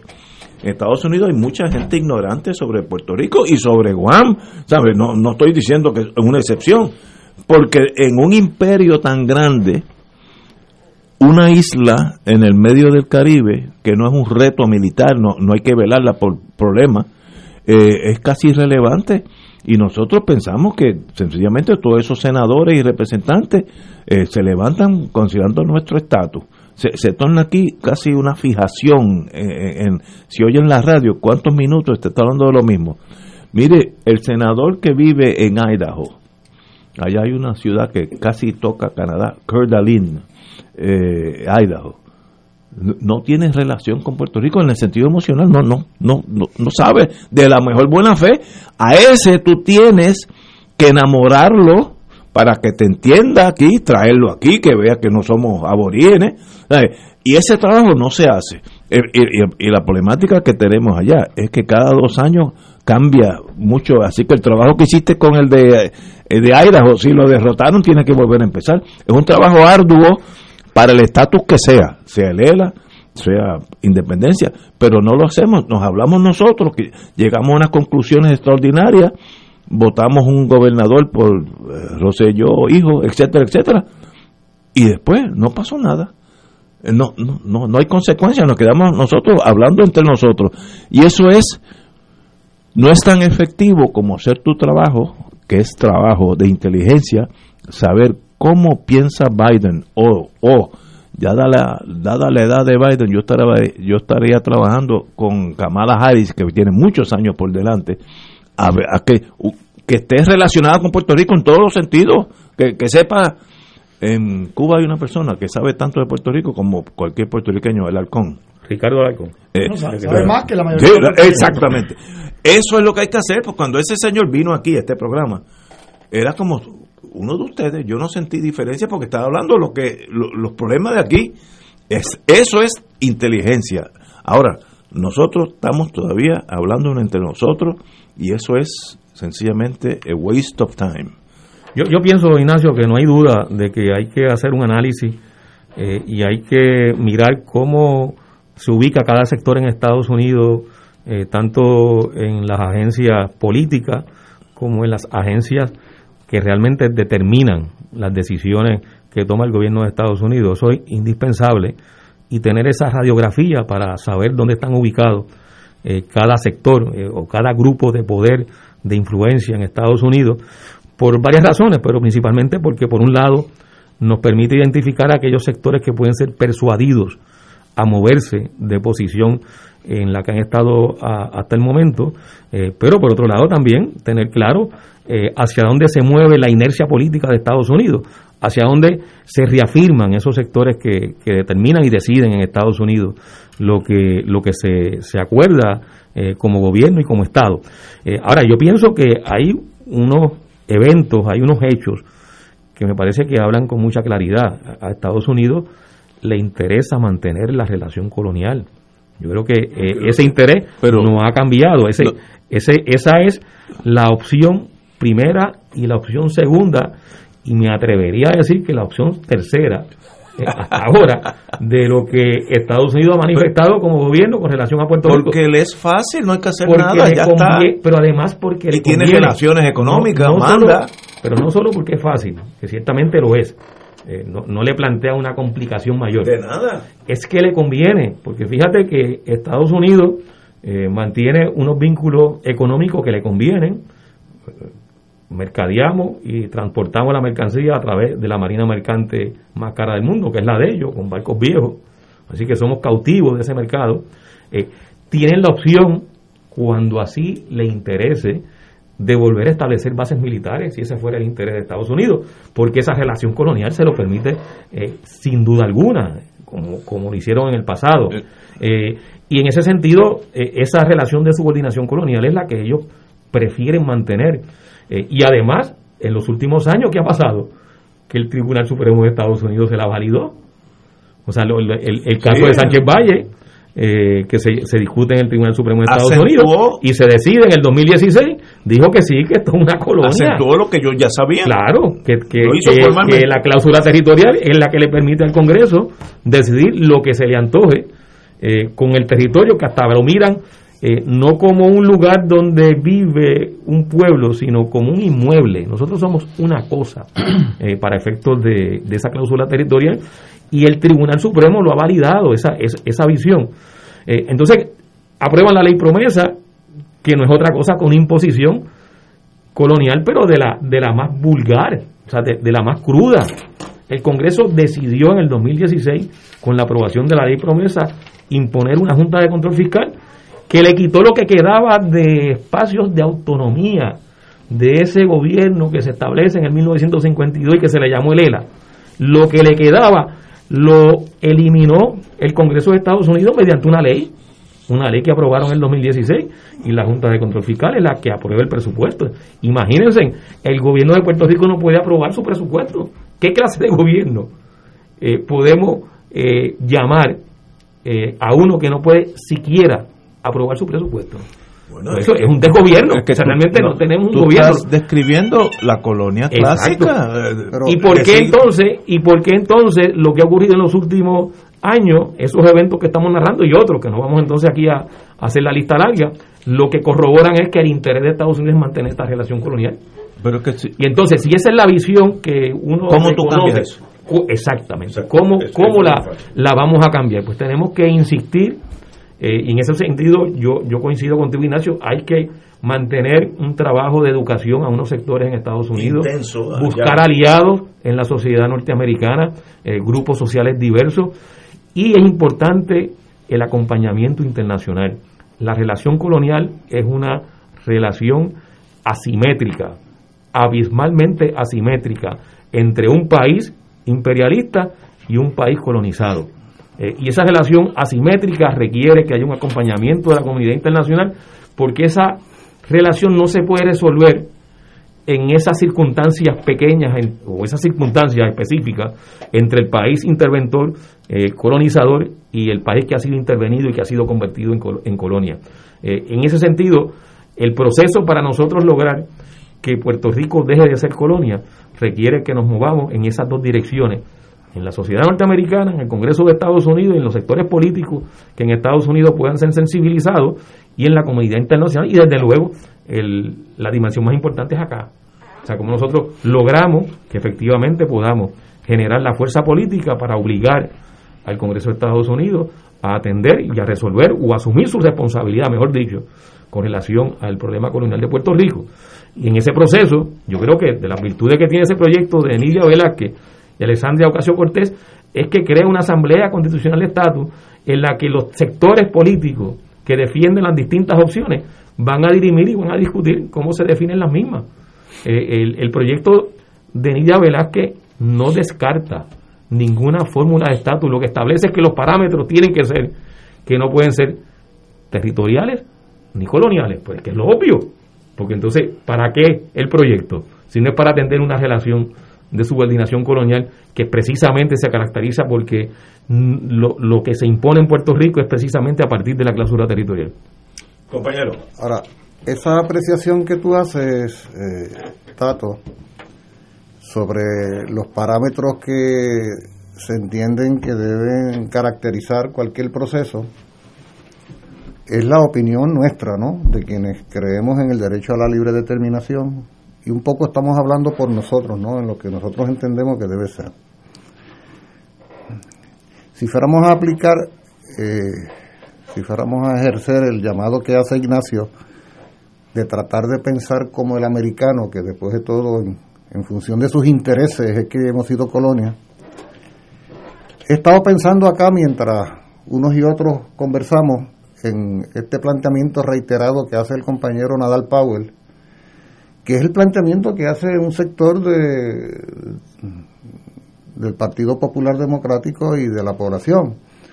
Porque lo, lo, cierto es que es cierto, es real, es verdadero que hay un sector de la población que cree en lo mejor de dos mundos, que cree en esa, en, esa historia, ¿no? De, eh, de, mantener lo menos alterado posible lo que hay. Es que el, el segundo, todo, es el segundo partido. O sea, yo no, no, no tenemos por qué en el análisis que hacemos de conocer esa realidad, pero, pero no estoy concediendo ahí, lo que estoy queriendo plantear es algo.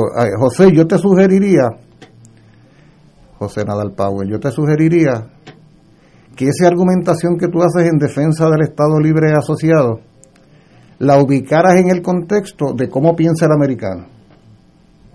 O sea, esa, esa defensa que tú haces de Lela, tú y las personas que argumentan parecido a ti, que se ubican en lo que podría llamarse la ortodoxia, ¿no? Dentro del Partido Popular, sectores conservadores. Realmente al americano le interesa mucho lo que ustedes crean. O sea, esa defensa que ustedes hacen de Lela, ¿realmente al americano le interesa? O sea, eh, eh, yo creo que no le importa ni la defensa de Lela ni de la estabilidad ni de la independencia. Exacto. Por lo tanto, yo estoy contigo. Por, por lo tanto, o sea, no, no, es que esto es importante, es importante porque es importante porque podemos, fíjate que lo terrible del caso es que podemos invertir las más caras energías nuestras desde las diferencias, desde las contradicciones y desde las coincidencias nos pudiéramos estar creyendo que de veras estamos haciendo un avance tremendo en el ascenso de esta montaña. Ah, no, no. Y mientras tanto Nerón, desde allá, desde su palacio, come uvas y ve como Roma prende en fuego, ¿no? Entonces el americano, el americano se burla de todos y todas. Y dice, qué bueno es tener a estos libristas defendiendo así, a brazo partido, ¿no? La, la, la defensa común, la ciudadanía común, la moneda común, el mercado común. Qué bueno es tener a los anexionistas aquí hablando de la nación, que somos leales. Oye, y se ríen y se burlan de todo. Mira, por eso es que, o sea, la mejor noticia, no la mejor noticia, la, la noticia más fehaciente, la que constata lo que yo estoy diciendo ahora mismo, es lo que Ignacio leyó al principio el, el, el, legislador Grijalvo explica por qué se posponen. Grijalva. Grijalva. No tiene que explicar. Ni siquiera, oye, ni siquiera poner la excusa del coronavirus, alguna excusita boba. No, no, no. Porque ahora todo se resuelve con que el coronavirus impide. No, él no tiene que explicar. ¿Hasta cuándo? Hasta que Dios quiera. Tú sabes. Sí. Hasta que se pueda. Es el, hasta que los quién sabe. son así, todos en la historia Oye, de la humanidad. Incluso. Por eso que le conviene esta relación. ¿Seguro? Claro, entonces, pero lo importante, lo importante, José Nadal Power, y a quienes piensan como tú, yo les, plan, yo les plantearía a ustedes que más allá de las bondades que ustedes dicen reconocerle al modelo como modelo que debe continuar y por lo tanto que debe aparecer en toda papeleta como opción, que es lo que ustedes plantean, que de veras consideren si en realidad, después de todo, no terminamos siendo unos y otros tontos útiles de, la potencia dominadora en la medida en que jugamos ese juego y no nos damos cuenta de que en última instancia ni son los intereses de los independentistas, ni de los estadistas, ni de los estadolibristas los que determinan sus actos, sino sus intereses. Sus intereses. Y en ese sentido, eso de, por, por ejemplo, te doy un ejemplo y nada más completo esto. Esa, esa, esa, esa argumentación del gran valor que tuvo la 936, como, oye, la 936 no es otra cosa que la sección que va después de 935 secciones en el Código de Rentas Internas de Estados Unidos. Era la 936. Eso no, eso no fue concebido para Puerto Rico. Ah, por, por estos puertorriqueños vamos a crear una sección aquí para ayudarlos. No. Resulta que cuando comenzaron a ver la geoestrategia de su economía mundial, descubrieron que era conveniente, dada la realidad económica, política y social de Puerto Rico, establecer aquí sus capitales. Y aquí la banca llegó a tener más de 13 mil millones de dólares. Y aquí estaban las plantas gemelas. Y estaba, ¿hasta cuándo? hasta que a la propia economía estadounidense no le convino que eso fuera así. E igual como vinieron, se fueron. Igual pasó con las, las fábricas de fomento. Teodoro Moscoso decía en los 60 que Puerto Rico iba a tener cero desempleo. Era una combinación de eh, emigración masiva, ¿ah? instalación de fábricas aquí allá, la historia de, de la carreta de, René Marqués, ¿no? Del campo al arrabal, del arrabal al Bronx, y este va a ser el país más próspero, esta es la vitrina de la democracia, y, empezó, y efectivamente llegaron, llegaron y se transformó el país, efectivamente, y se, de- se, se destrozó, por la- eh, tú comentabas el problema de la planificación en otro lugar hoy, y cuando, y qué pasó después, que cuando no le fue bien, se fueron y desmantelaron todo, y yo te digo a ti como estado librista, José, de veras que a ti merece que confiemos en ellos, o sea, realmente ha habido buena voluntad. Las cosas buenas que tú puedas argumentar sobre el modelo ELA, que yo no tengo por qué discutir muchas de ellas como que han sido positivas, ha sido como fruto de la buena voluntad y el sentido de solidaridad y responsabilidad con nosotros, o aquí lo que ha habido históricamente es una relación oportunista, como es lo que distingue una relación de dominación. Eso a mí me parece importante porque si ustedes van a seguir insistiendo en la defensa y reivindicación del ELA, por lo menos reconozco- reconozcan la real naturaleza de la relación. Esta no es una relación entre hermanos, esta no es una relación fraterna, esta no es una relación solidaria, esta no es una relación de asociación, como nos decían, esta es una relación oportunista. ¿Ah? Entonces, si comenzamos por entender eso, probablemente entonces podemos cualificar las cosas positivas que pudiéramos encontrar en el modelo para que no nos engañen una vez más. Esa es mi apreciación. Compañero Nadal Condé, senador. Bueno, comienzo. No sé si me explico lo que estoy No, diciendo. no, pues ¿eh? claro, es que aquí todos nos explicamos bien. Yo, yo entiendo el planteamiento, Julio. Eh, pero comienzo diciendo, como, como evidencia de, de estas hipocresías que uno oye en estas vistas públicas, y, y muchas veces yo los ataques hacia Lela que son que tienen muchas veces motivaciones políticas. No, no dudo que hayan planteamientos genuinos en contra de Lela, como los hay, y yo los puedo traer, como dijo ahorita, en contra de la independencia y en contra de la estadidad. Yo escuché a Pierluisi en estas pistas públicas ayer decir que basta ya de que traten a Puerto Rico como una propiedad. Ah, sí, sí. Pero ¿quién fue el que impulsó promesa en el Congreso? Él, él mismo. Y entonces ahora viene a decir que nos están tratando como propiedad cuando él fue Él, el que cuando impulsó era eso. comisionado. Cuando era Sí, comisionado, sí. claro. Y García Padilla como Sí, gobernador. eh, también, también. O sea, que, que se juntaron, o sea, se juntaron los colonialistas. y fueron al Congreso y le dijeron, imponme una junta de control. Pero te voy a decir algo, Tato. Yo estuve, yo estuve allí, yo estuve allí en el Congreso cabilando en contra de promesa, junto a Rafael Hernández Colón. Estaba Aníbal Acevedo Vilá, a quien indirectamente Eso es así. criticó ahorita. Eso es correcto. sí. Estaba Eduardo Batia con nosotros. Y, y lo hicimos sabiendo que había este empuje para que se aprobara la promesa. Pero el líder del Partido Popular sí. estaba Y, y- y sabíamos que era importante lo del tema de la quiebra, ¿no? Que nos tiran un mecanismo de, pie- de, de quiebra. Pero era inaceptable la imposición de esa junta. Y, y estuvimos cabildándole en contra hasta el momento que se aprobó. Y me acuerdo que estábamos en la oficina de Bob Menéndez cuando se aprobó eh, eh, eh, promesa. porque habemos personas que de verdad creemos en mantener una relación de autonomía con los Estados Unidos, aunque emane, sí, yo, yo sé que él la emana de la cláusula territorial, pero la propia juez Sotomayor ha dicho que no necesariamente eso significa, no es sinónimo de que, de que el Congreso no pueda renunciar permanentemente a sus poderes como lo ha hecho antes en otras cosas. Eh, eh, como, bueno, el Congreso, cuando el Congreso le toca la, independencia a alguien, a la Filipinas, pues renuncia a sus poderes. El que puede hacerlo más puede hacerlo menos, ¿no? Y tú puedes renunciar a alguno de tus poderes sobre Puerto Rico. Ah, que el, la, la ley de relaciones federales tiene el defecto de no, de no aclarar eso, es cierto. Pero el Supremo de los Estados Unidos, y ahora voy mm, a citar a, a Sánchez Valle, ha dicho que en el año 52 sí ocurrió un cambio en el sistema político de Puerto Rico, lo dijo en Sánchez Valle, y se lo tocó a Puerto Rico un nivel de soberanía en el sentido común eh, de la palabra. Claro, ese caso no estaba pensado sobre promesa, que sí fue un acto, a mi juicio, inconstitucional del Congreso, y lamentablemente no se ha llevado ese tema directamente al Supremo. Pero yo, sinceramente, pues, eh, eh, yo creo en la democracia eh, y yo creo que no hay nada más antidemocrático que negarle a un sector importante de la sociedad acceso a la papeleta. No me niegues acceso a la papeleta. Yo lo que quiero es poder votar por lo que yo creo. Y, y, y, cada cual que piense en lo que quiera, en el estatus que quiera, lo impulse y lo venda al público y haga campaña. Y que critique lo que yo impulso, eso está bien, pero no me, nieguen, no me nieguen acceso a la papeleta. Yo, fíjate, volviendo al, rol mío de americano, si los puertorriqueños, yo los he oído todos ustedes, cada cual les pone, como son gente inteligente, yo soy el imperio. Si ustedes quieren quedarse como están,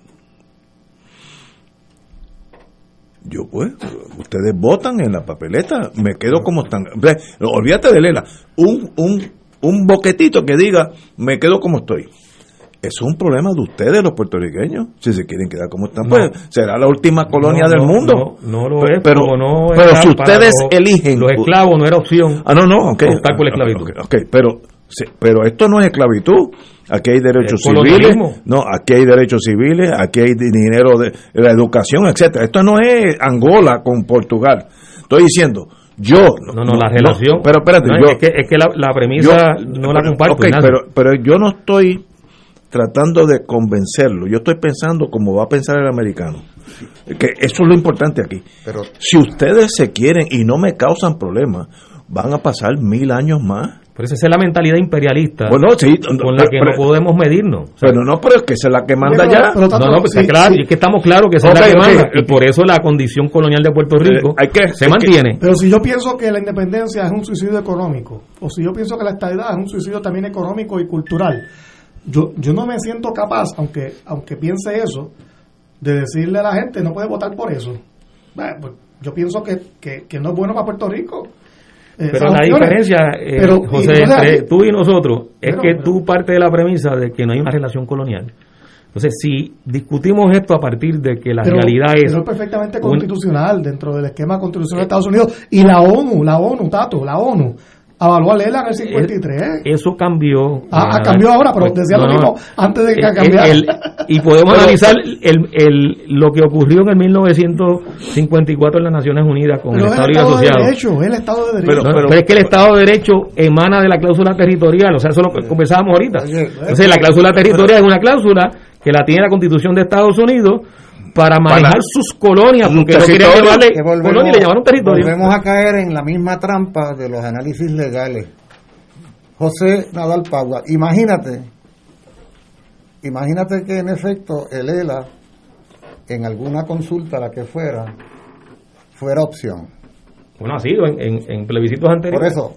Hasta el 93, no, te, hago, una, te hago una, una pregunta. Imagínate que fuera opción en qué medida la decisión del Congreso de Estados Unidos sobre Puerto Rico va a depender de la opinión de los estados libristas en esa consulta?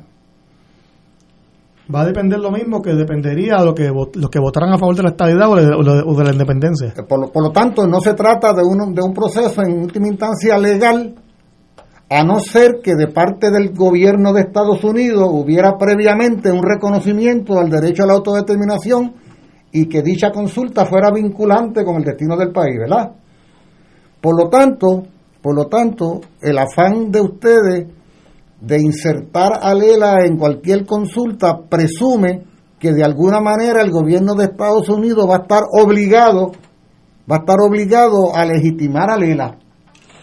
Porque, de- oye, si el ELA en última instancia es una criatura del Congreso, el Congreso le da vida o se la quita según como le interese, lo mantiene o no lo mantiene según como le interese. O sea, yo no veo cómo puede satisfacerles a ustedes tanto estar presentes en una papeleta cuando a la misma vez saben que a última hora la tal papeleta esa, como ha sucedido hasta ahora, se la pasan ellos por donde no le da el sol. Pues entonces, para- estando el ELA, estando fulano, estando mengano, estando el otro. Entonces, ¿cuál es el afán de aparecer si después de todo yo...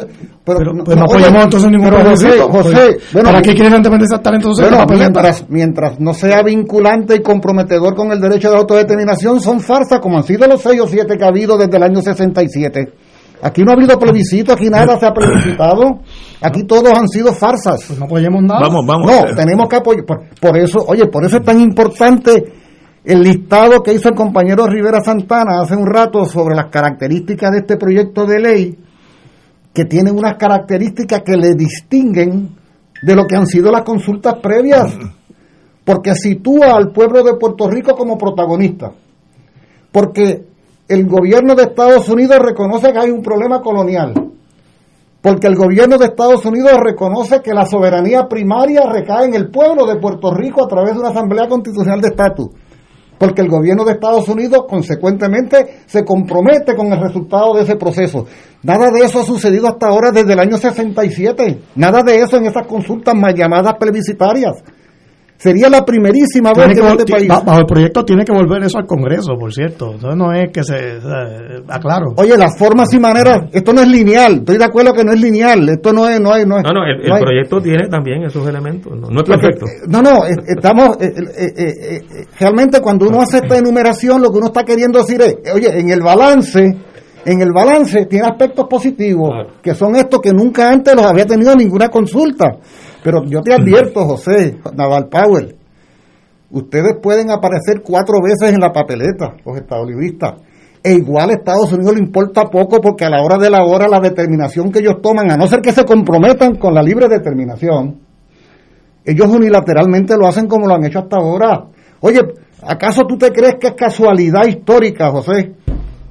Que precisamente el Estado Libre Asociado se fundó el 25 de julio, precisamente la fecha en la que nos invadieron, para querer sublimar la real naturaleza de la relación. ¿Qué es lo que debemos recordar el 25 de julio? ¿La invasión yanqui o la creación del Estado Libre Asociado? ¿Qué es lo que tú crees que debemos recordar? En la real naturaleza de la relación, a las alturas de 123 años después. O la liberación. ¿A qué nos de- invita Grijalva? ¿A qué nos invita Grijalva? ¿A, recordar, a, a celebrar el ELA o a denunciar la invasión del 98? O el 25 de, de julio. eh, No, perdón. Te puse a gaguear, te puse a gaguear, Ignacio. Ahí también fue lo de Allende, sí, ¿no, no, fue? no, no, no, no, es septiembre. Ese es septiembre. Maravilla, maravilla. Pero el, el- Esa el- maravilla. el 25 también tiene una connotación que es la liberación nuestra del imperio español. También hay que mirarlo siempre. Salimos Oh, de señor, uno oh, que no eran, ni- no eran bizcochetos los muchachos. Ajá. Tenemos que ir a una pausa y todavía lo estoy oyendo y estamos haciendo, estamos cayendo en lo mismo, hablando entre nosotros. ¿Qué piensa el establishment sobre el futuro de Puerto Rico? Hay que ser, hay, no, no, cuando vengamos, porque yo le voy a dar un, un- una- Lo un- que piensa es que se mantenga como está la relación. Estoy de acuerdo. Yo digo, yo, yo hablando Sí. como americano ahora. Ustedes tres son puertorriqueños, yo soy americano. Pa- pa- para este ejercicio. Para este ejercicio. ¿Alguna, alguna vez das impresión así? De, veces da la impresión. El problema es de ustedes. Y si ustedes no forman un eje perpero, se chupan los primeros 100 años, los, los próximos, porque ¿cuál es el problema que yo tengo? Yo, Yo, yo tengo aquí relaciones, tengo la Marina Mercante, tengo todas las compañías grandes que venden de retail, Walgreens, Santa todas esas cosas aquí. Aquí no hay problema de, de, seguridad nacional. Pues. Coincido que tenemos que nosotros acá generar la fuerza política para, que, para cambiar esa Para que nos entiendan allá. Como lo hemos hecho cuando hemos sido exitosos en situaciones aunque son más puntuales y coyunturales, pero esa unidad nos permitió sacar la Marina de Vieques. El problema colonial no es de ellos, es nuestro. Cuando ellos tuvieron su propia colonial, hicieron una queja y ah, se hicieron independientes. Sí, y fíjate, y no hubo mucha negociación, fue a tiro limpio. Pero era porque les le, cobraban impuestos y no llegaba nada de vuelta. Aquí yo creo que la cosa es al revés ahora. Ese es el problema. Este, es un imperio diferente, un imperio. Esto no es Angola y Mozambique, eso es otra cosa. Y, y, y, eso hay que entenderlo porque el por qué el puertorriqueño entre estadistas y los populares ahora son el sesenta y pico por ciento. Después de una bajada estrepitosa, pues hay que examinar por qué. Aquí no se siente, esto no es los africanos en, en el Congo, que todos querían salir de los belgas, todos, 100%. Pues. Aquí, aquí, eso no es así. En los últimos años ha llegado anualmente más dinero federal que el tamaño de la economía de Puerto Rico. Es verdad. Es la realidad y eso hay que tomarlo en cuenta. Pero vamos, vamos a una pausa y seguimos con esta conversación entre tres puertorriqueños y un americano. Fuego Cruzado está contigo en todo Puerto Rico. Ser rotario es dar de sí, con amplitud, sin anhelo de recompensa del cielo, antes de pensar en sí. Mensaje del Club Rotario de Río Piedras. Fanático del deporte, la mejor información y el mejor análisis lo escuchas los sábados a las 2 de la tarde por Impacto Deportivo con Javier Sabat y el más completo elenco en deportes por Radio Paz 810 AM y en las redes sociales Facebook, Impacto Deportivo, Radio PR, Twitter e Instagram, Impacto underscore Deport juntos, impactando el deporte nacional. 2.6 millones de autos en Puerto Rico, algunos de ellos con desperfectos.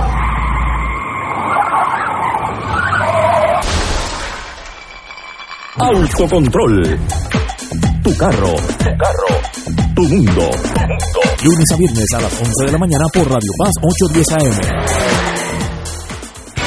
Buenos días familia. Es la casa a la que siempre puedes llegar sin invitación. A las 10 de la mañana, Judith Felicie es tu anfitriona para conversar sobre medicina, psiquiatría de niños y adolescentes, artes, derecho, valores y fe. Todos los días por Radio Paz 810 AM. Buenos días familia. Donde una conversación parece demasiado corta. Buenos días familia. De lunes a viernes por Radio Paz 810 AM.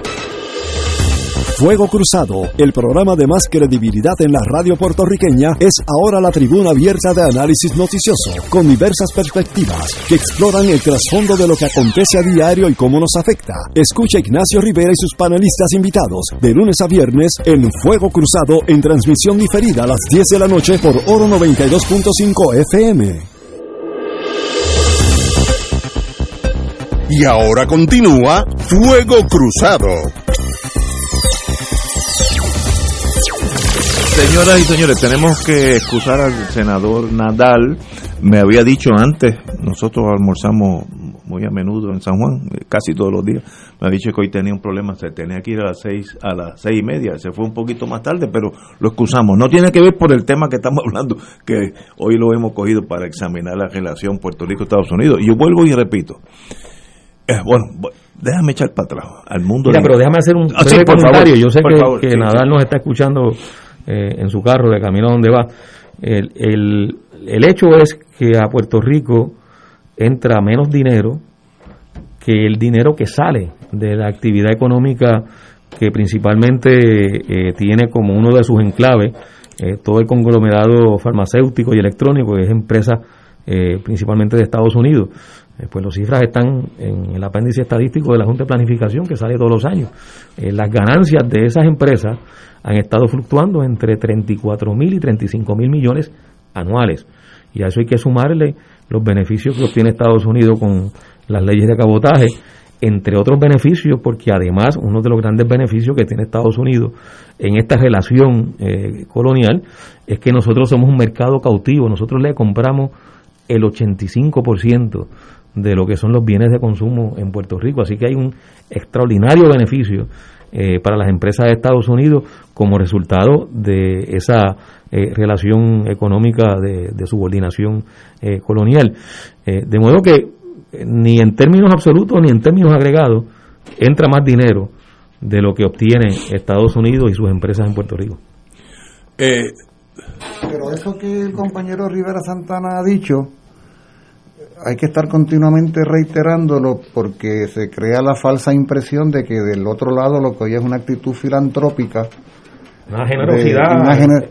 Oye, pero eh, cualquiera que conozca, olvídense de Estados Unidos y Puerto Rico Cualquiera que defina cuál es la función de un país capitalista o de un capitalista personal sabe que no es precisamente la filantropía la que le distingue. O sea, un capitalista exitoso es un capitalista que acumula grandes ganancias con pocas inversiones.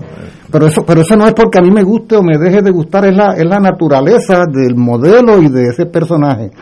¿A quién se le llama un capitalista exitoso? ¿A quién, quiénes aparecen en la revista esa Forbes? ¿Ah? Aparecen los que han logrado acumular muchos, esos son los triunfadores. O sea, ¿qué, ¿quiénes son los dueños de los edificios de la Quinta Avenida, empezando por Donald Trump en Nueva York? Los que han acumulado. O sea, la lógica del éxito en el modelo capitalista se da sobre la base de la acumulación de riqueza. Entonces, ¿cómo es que se va a pensar que los inversionistas estadounidenses en Puerto Rico no vienen justamente a hacer lo mismo?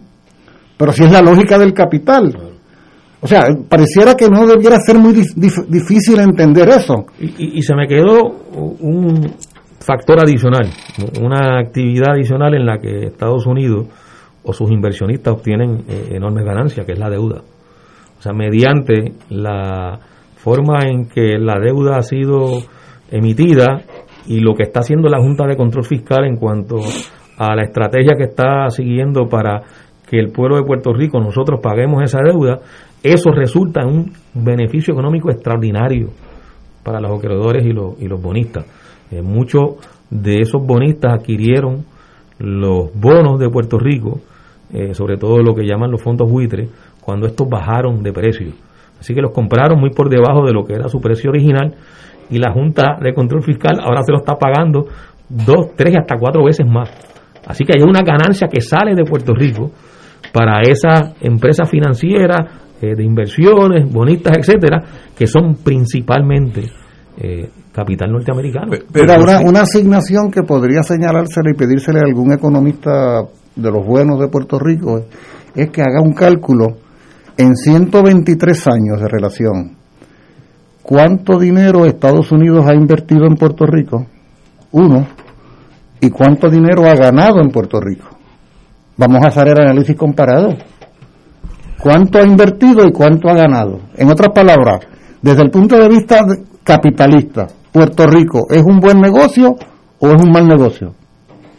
Si fuera un mal negocio, un pésimo negocio, ¿Estados Unidos se mantendría aquí? Fuéramos independientes hace un montón. Eso es cierto. Pero, pero pareciera. Eso pasó con el imperio británico, se en todas las colonias pobres, todas dijeron, allá nos vemos, señores. Pero pareciera, pero el argumento pareciera tan simple, ¿no? Pareciera tan simple, excepto que mediáticamente nos bombardean con la falsa idea de que eso, de que la tarjeta de la familia es la diferencia entre la vida y la muerte. ¿Ah?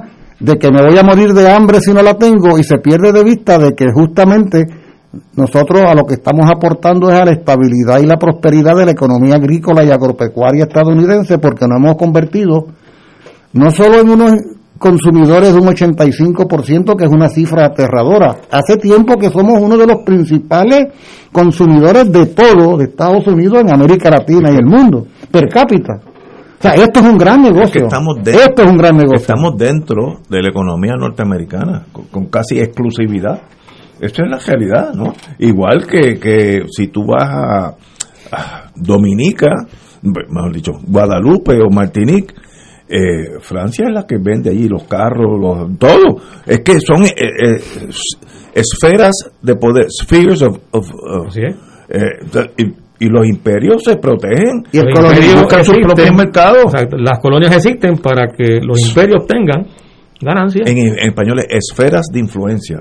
sea, en el esa isla francesa, todo es francés. El colonialismo no es simplemente que haya dos banderas en los edificios. No, no, no. o, es o económico. Que, o que las estaciones de radio empiecen con la W de Washington.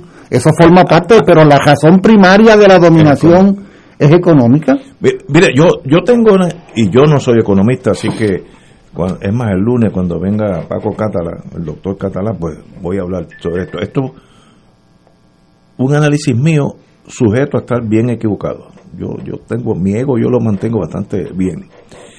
Yo oigo siempre, eh, o a lo acabo de oír de ustedes, eh, es verdad que Puerto Rico recibió X billones de Estados Unidos, eh, pero sacaron de aquí el triple o cuatro veces más.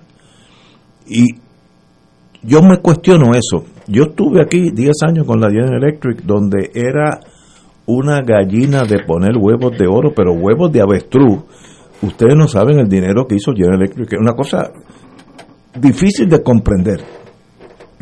Pero ese dinero lo producía General Electric con plantas General Electric para literalmente mayormente el mercado norteamericano, pero el mercado mundial también. Aquí se hacían cosas que corrían el mundo entero.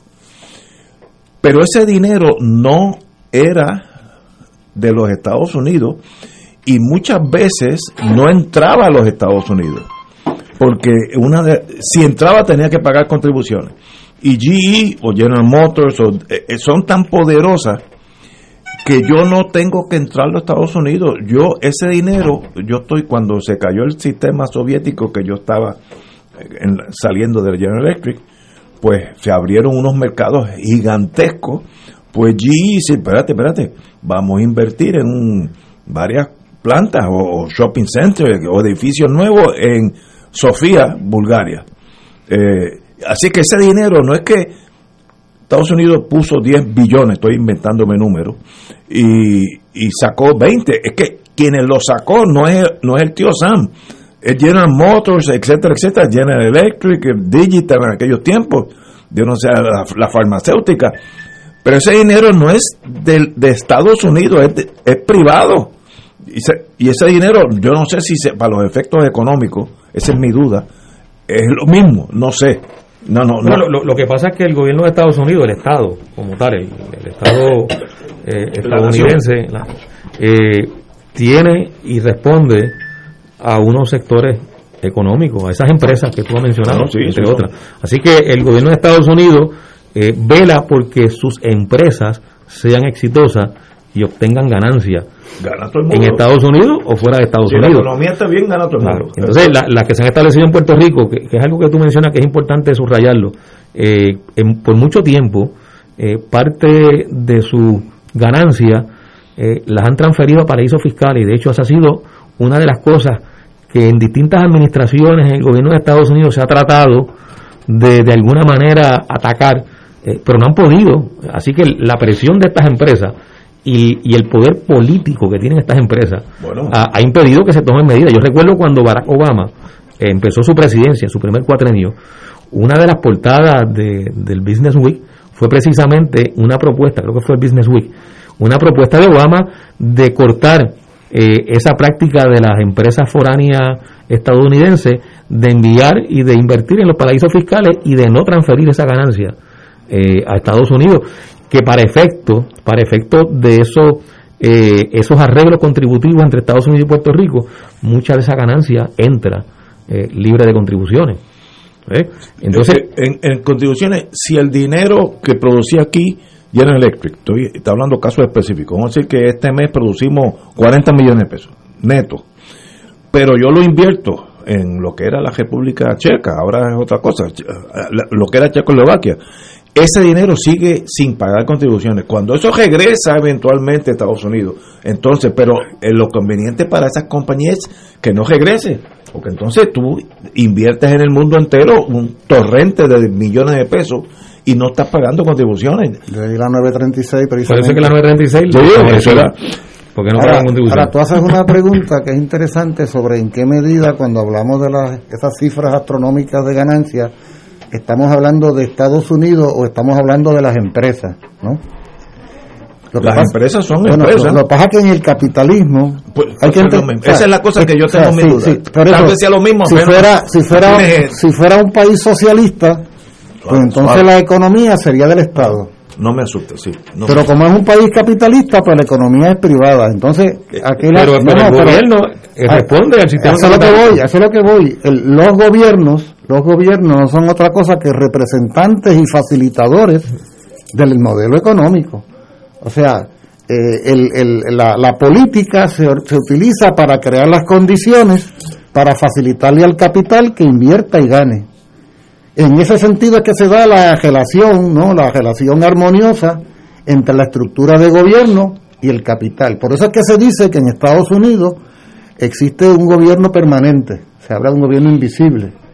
Y cuando se habla de un gobierno permanente, que se dice que no es la gente que va a las elecciones cada cuatro años, sino que son los grandes centros de poder, de poder económico, de poder financiero, de poder militar, de poder industrial, que son esos poderes fundamentales en los que se sostiene la el modelo político, económico, militar estadounidense y que son en última instancia lo que deciden. Por eso era que yo te decía, o les decía, o decía hace un rato, que evidentemente el congresista Grijalva no, ha no había sido citado por el Departamento de Estado, por el Consejo de Seguridad Nacional, porque entonces él, él como legislador estaría traduciendo en, el, en la vista esa la posición de los centros de poder verdadero.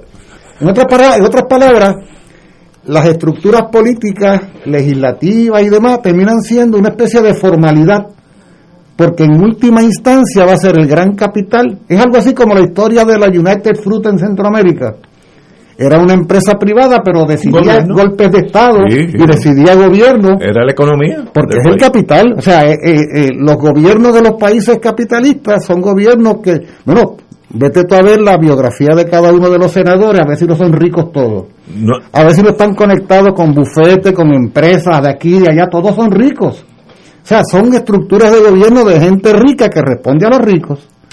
eh, eh, estoy ¿Es de, así? de acuerdo con ustedes. Eh, búscate a ver cuánto dinero la General Electric le pasaba a los candidatos aquí, allá Bueno, y más allá bueno. para cuadrar. Bueno, quiero decir, eh, cuando yo estuve en aquellos años con la General Electric, General Electric tenía un edificio en Washington de cabildero, edificio. No, no era que había contratado a un abogado, no, era un edificio que estaba estructurado para la General Electric tener su porque por ejemplo venden motores de jet para los aviones de combate, Ah. bombas, todas las cosas eh, químicos, pintura. Entonces había un, un y, y digo las grandes corporaciones tienen oficinas completas porque el gobierno federal sigue siendo el que compra cosas, hacer un portaavión, el que coge ese contrato. ¿Cuánto- pues, cuánto cuesta- cuánto. Y ese ¿Cuánto cabildeo va dirigido a proteger los intereses. de la ¿Cuánto cuesta una campaña presidencial en Estados Unidos? Millones, millones. billones, Eh. billones, ¿verdad? Billones. ¿Y de dónde salen esos billones? Bueno, De, de, de Salvation Army. De, Salvation Army salen. de, la, de las latitas debajo de, De la las latitas, sí. Ah. Mira, fíjate, volviendo al mundo que tuve unos añitos en ese mundo de inteligencia, los imperios son imperios, primero tienen que tener fuerza, si no tienes fuerza no eres un imperio. Ahora, además de fuerza, tienes una red de inteligencia que es difícil de comprender. Vamos, a- me voy a inventar un caso que no es tan inventado porque es la realidad. El presidente de Estados Unidos va a coger un avión y va a ir a Argentina. Primero, antes que llegue allá, él conoce la vida del presidente argentino, sus cosas buenas, sus debilidades, si le gusta el color colorado, si le gusta vestir bien, si le gustan los automóviles Mercedes-Benz, todo eso ya lo sabe. Cómo es como, como esposo, como, como amigo, todo eso. Pero además de eso, Estados Unidos tiene una lista de los amigos argentinos en el poder. Los proamericanos, también había una lista de pro rusos en aquellos años de la Guerra Fría, que fue donde yo viví. Entonces cuando, eh, cuando el, el embajador embajador es más bien un puesto político, pero el, el que está al lado, que es de la, usualmente de la agencia. El consejero político. Es el consejero político. El secretario, le El dicen secretario, todas esas cosas. Pues decía, miren, vamos, ya que esté aquí, vamos a, a cenar con el general Ochoa, me estoy inventando nombre, el teniente de fragata Pérez, que, tiene 28 años, etcétera, y hacían una cena, eh, gente de la industria privada, porque eran, ya habían sido pinpointed como contactos positivos a, a Estados Unidos. El hijo, el hijo de uno de esos tenía una hija en Harvard estudiando medicina, estoy hablando casos especiales. Pues ya hay una relación. Y uno dice, oye, pero qué inteligente es esta gente. Tú pensarías que es una cena más en la vida de uno. No, es una cena donde tú estás sembrando raíces que a la larga pueden ser favorecedoras a Estados Unidos, a in- Francia o Inglaterra, el país que lo haga. Y, y eso es la vida. Yo estoy utilizando ese método para, si Puerto Rico desea llegar a algún lado con Estados Unidos, tiene que buscar esos, esos contactos mínimos de la gente que está en el poder, porque dar un discurso en Times Square, eso es- no. ¿Quiénes son los que corren esa cosa? Yo no tengo idea. Eh, general tal o en el Pentágono, pues, ¿quién es ese señor? ¿Cómo piensa? ¿Qué, qué experiencia ha tenido? Yo una vez tuve un juicio en Alabama, eh, un caso de droga, pero por esas cosas tuve que ir allá. Y el juez, yo lo notaba conmigo, medio seriote. Y eso no es muy raro en Alabama, que miren a uno medio seriote. Pero cuando terminó, dice, no, no, no, venga, venga para acá. Ya terminamos acá. Muy bien. Vamos a cenar esta noche. El equivalente a un Bankers Club, pero privado eh, en Montgomery, Alabama.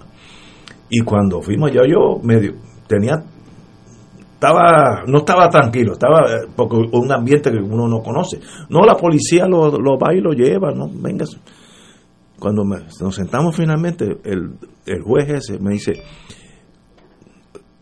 ¿cómo está Easy 2? Easy 2 yo, yo no sé qué es eso señor juez no.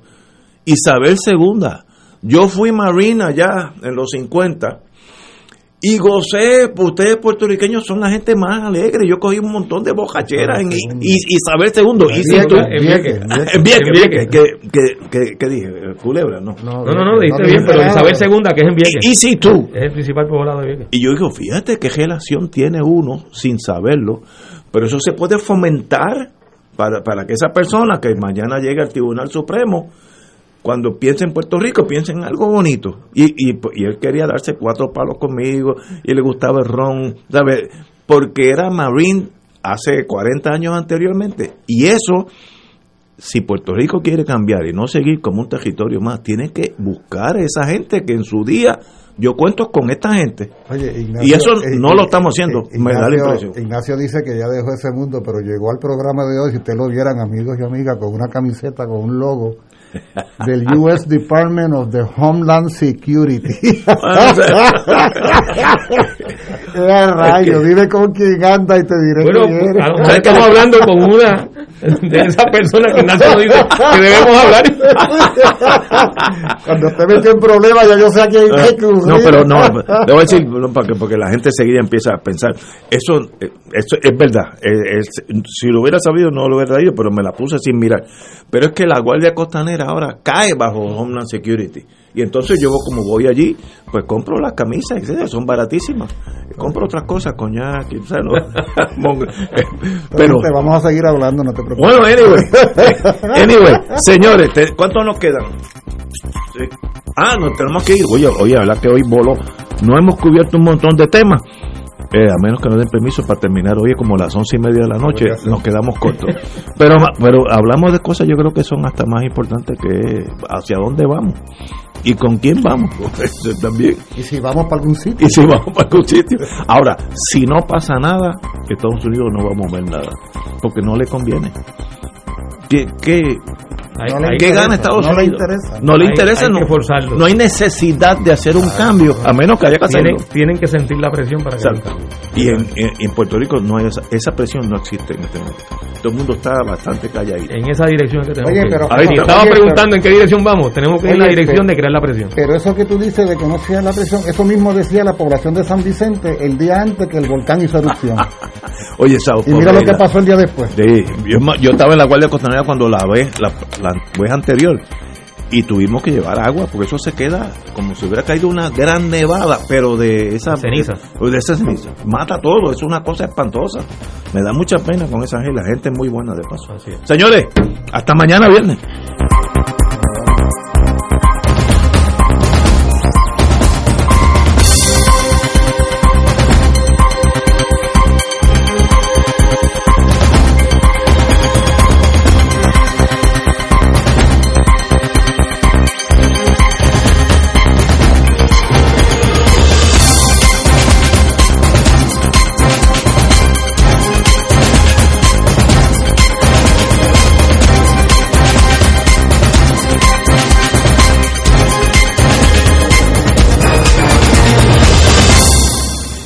Esta emisora y sus anunciantes no se solidarizan necesariamente con las expresiones vertidas en el programa que acaban de escuchar.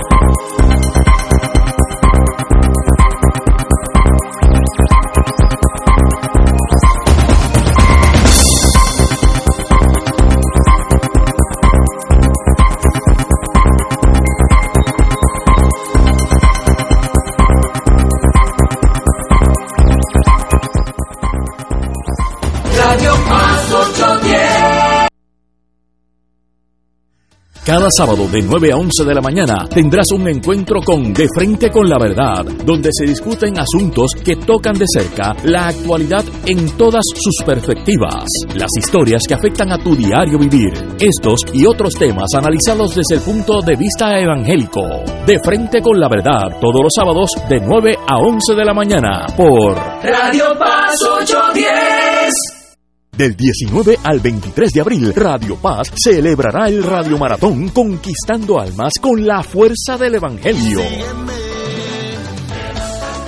Para orar en la Pascua por las intenciones de nuestros radioescuchas y recaudar fondos para seguir transmitiendo la palabra de salvación a través de nuestras ondas y proclamando el Evangelio de Cristo por todos los rincones donde llega nuestra señal. Contamos con tus llamadas y contribuciones accediendo al ATH móvil de Radio Paz. Como dice Marcos 16:15, vayan por todo el mundo y proclamen la buena nueva. Contamos con tu generosa aportación del 19 al 23 de abril en el Radio Maratón de Radio Paz 810 AM, donde ser mejor es posible. Radio Paz 810. Cada familia es un tesoro que debes proteger.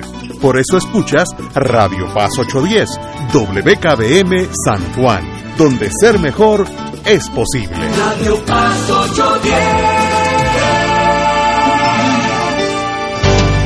Reza del rosario con devoción y la paz alcanzamos para el corazón.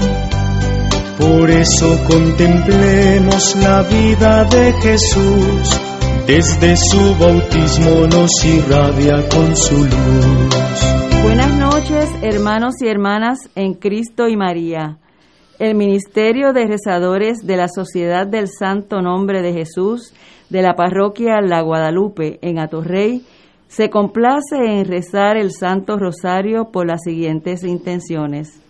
Oremos por nuestros obispos, sacerdotes, diáconos, religiosos y religiosas, ministros extraordinarios de la comunión y los catequistas, por nuestro arzobispo Monseñor Roberto O. González Nieves y nuestro párroco Padre Nil y nuestro consejero espiritual Fray Aníbal Rosario. Oremos por la salud de Isabel García de Reyes, Mirta Medina, Efraín Bernard, Irma Luz Bernabé, Maribel Bernard, Bernard, Héctor Martínez y familia, Carmen Delia Ortega, Liliana Guevara. Oremos por el eterno descanso de Luis Ángel, María y Rosa Medina, Carmelo Sánchez, Uriel Hernández. Por la señal de la Santa Cruz de nuestros enemigos, líbranos Señor Dios nuestro, en el nombre del Padre, del Hijo y del Espíritu Santo. Amén. Señor mío Jesucristo, Dios y hombre verdadero, Creador, Padre y Redentor mío, por ser tú quien eres y porque te amo sobre todas las cosas. A mí me pesa haberte ofendido y propongo firmemente nunca más pecar, confesarme, cumplir la penitencia que me fuera impuesta y apartarme de todas las ocasiones de ofenderte. Ofrezco mi vida, obras y trabajos en satisfacción de todos mis pecados. Confío en tu bondad y misericordia infinita. Me perdonarás por los méritos de tu preciosísima sangre, pasión y muerte, y me darás gracia para enmendarme y perseverar en tu santo servicio hasta el fin de mi vida. Amén. Virgen Santísima, purifica mis labios y mi corazón para rezar devotamente este santo rosario, el que humildemente te ofrezco en satisfacción de mis pecados, por la exaltación de la fe católica y la paz y concordia entre las naciones, por la conversión de los pecadores, el sufragio de las almas del purgatorio y por los demás fines de nuestra Santa Madre Iglesia. Así, sea. Primer misterio luminoso, el bautismo de Jesús en el Jordán. Padre nuestro que estás en los cielos, santificado sea tu nombre. Venga a nosotros tu reino, haga Señor su voluntad en la tierra como en el cielo. Danos hoy nuestro pan de cada día. Perdona nuestras ofensas, como también nosotros perdonamos a los que nos ofenden. No nos dejes caer en la tentación y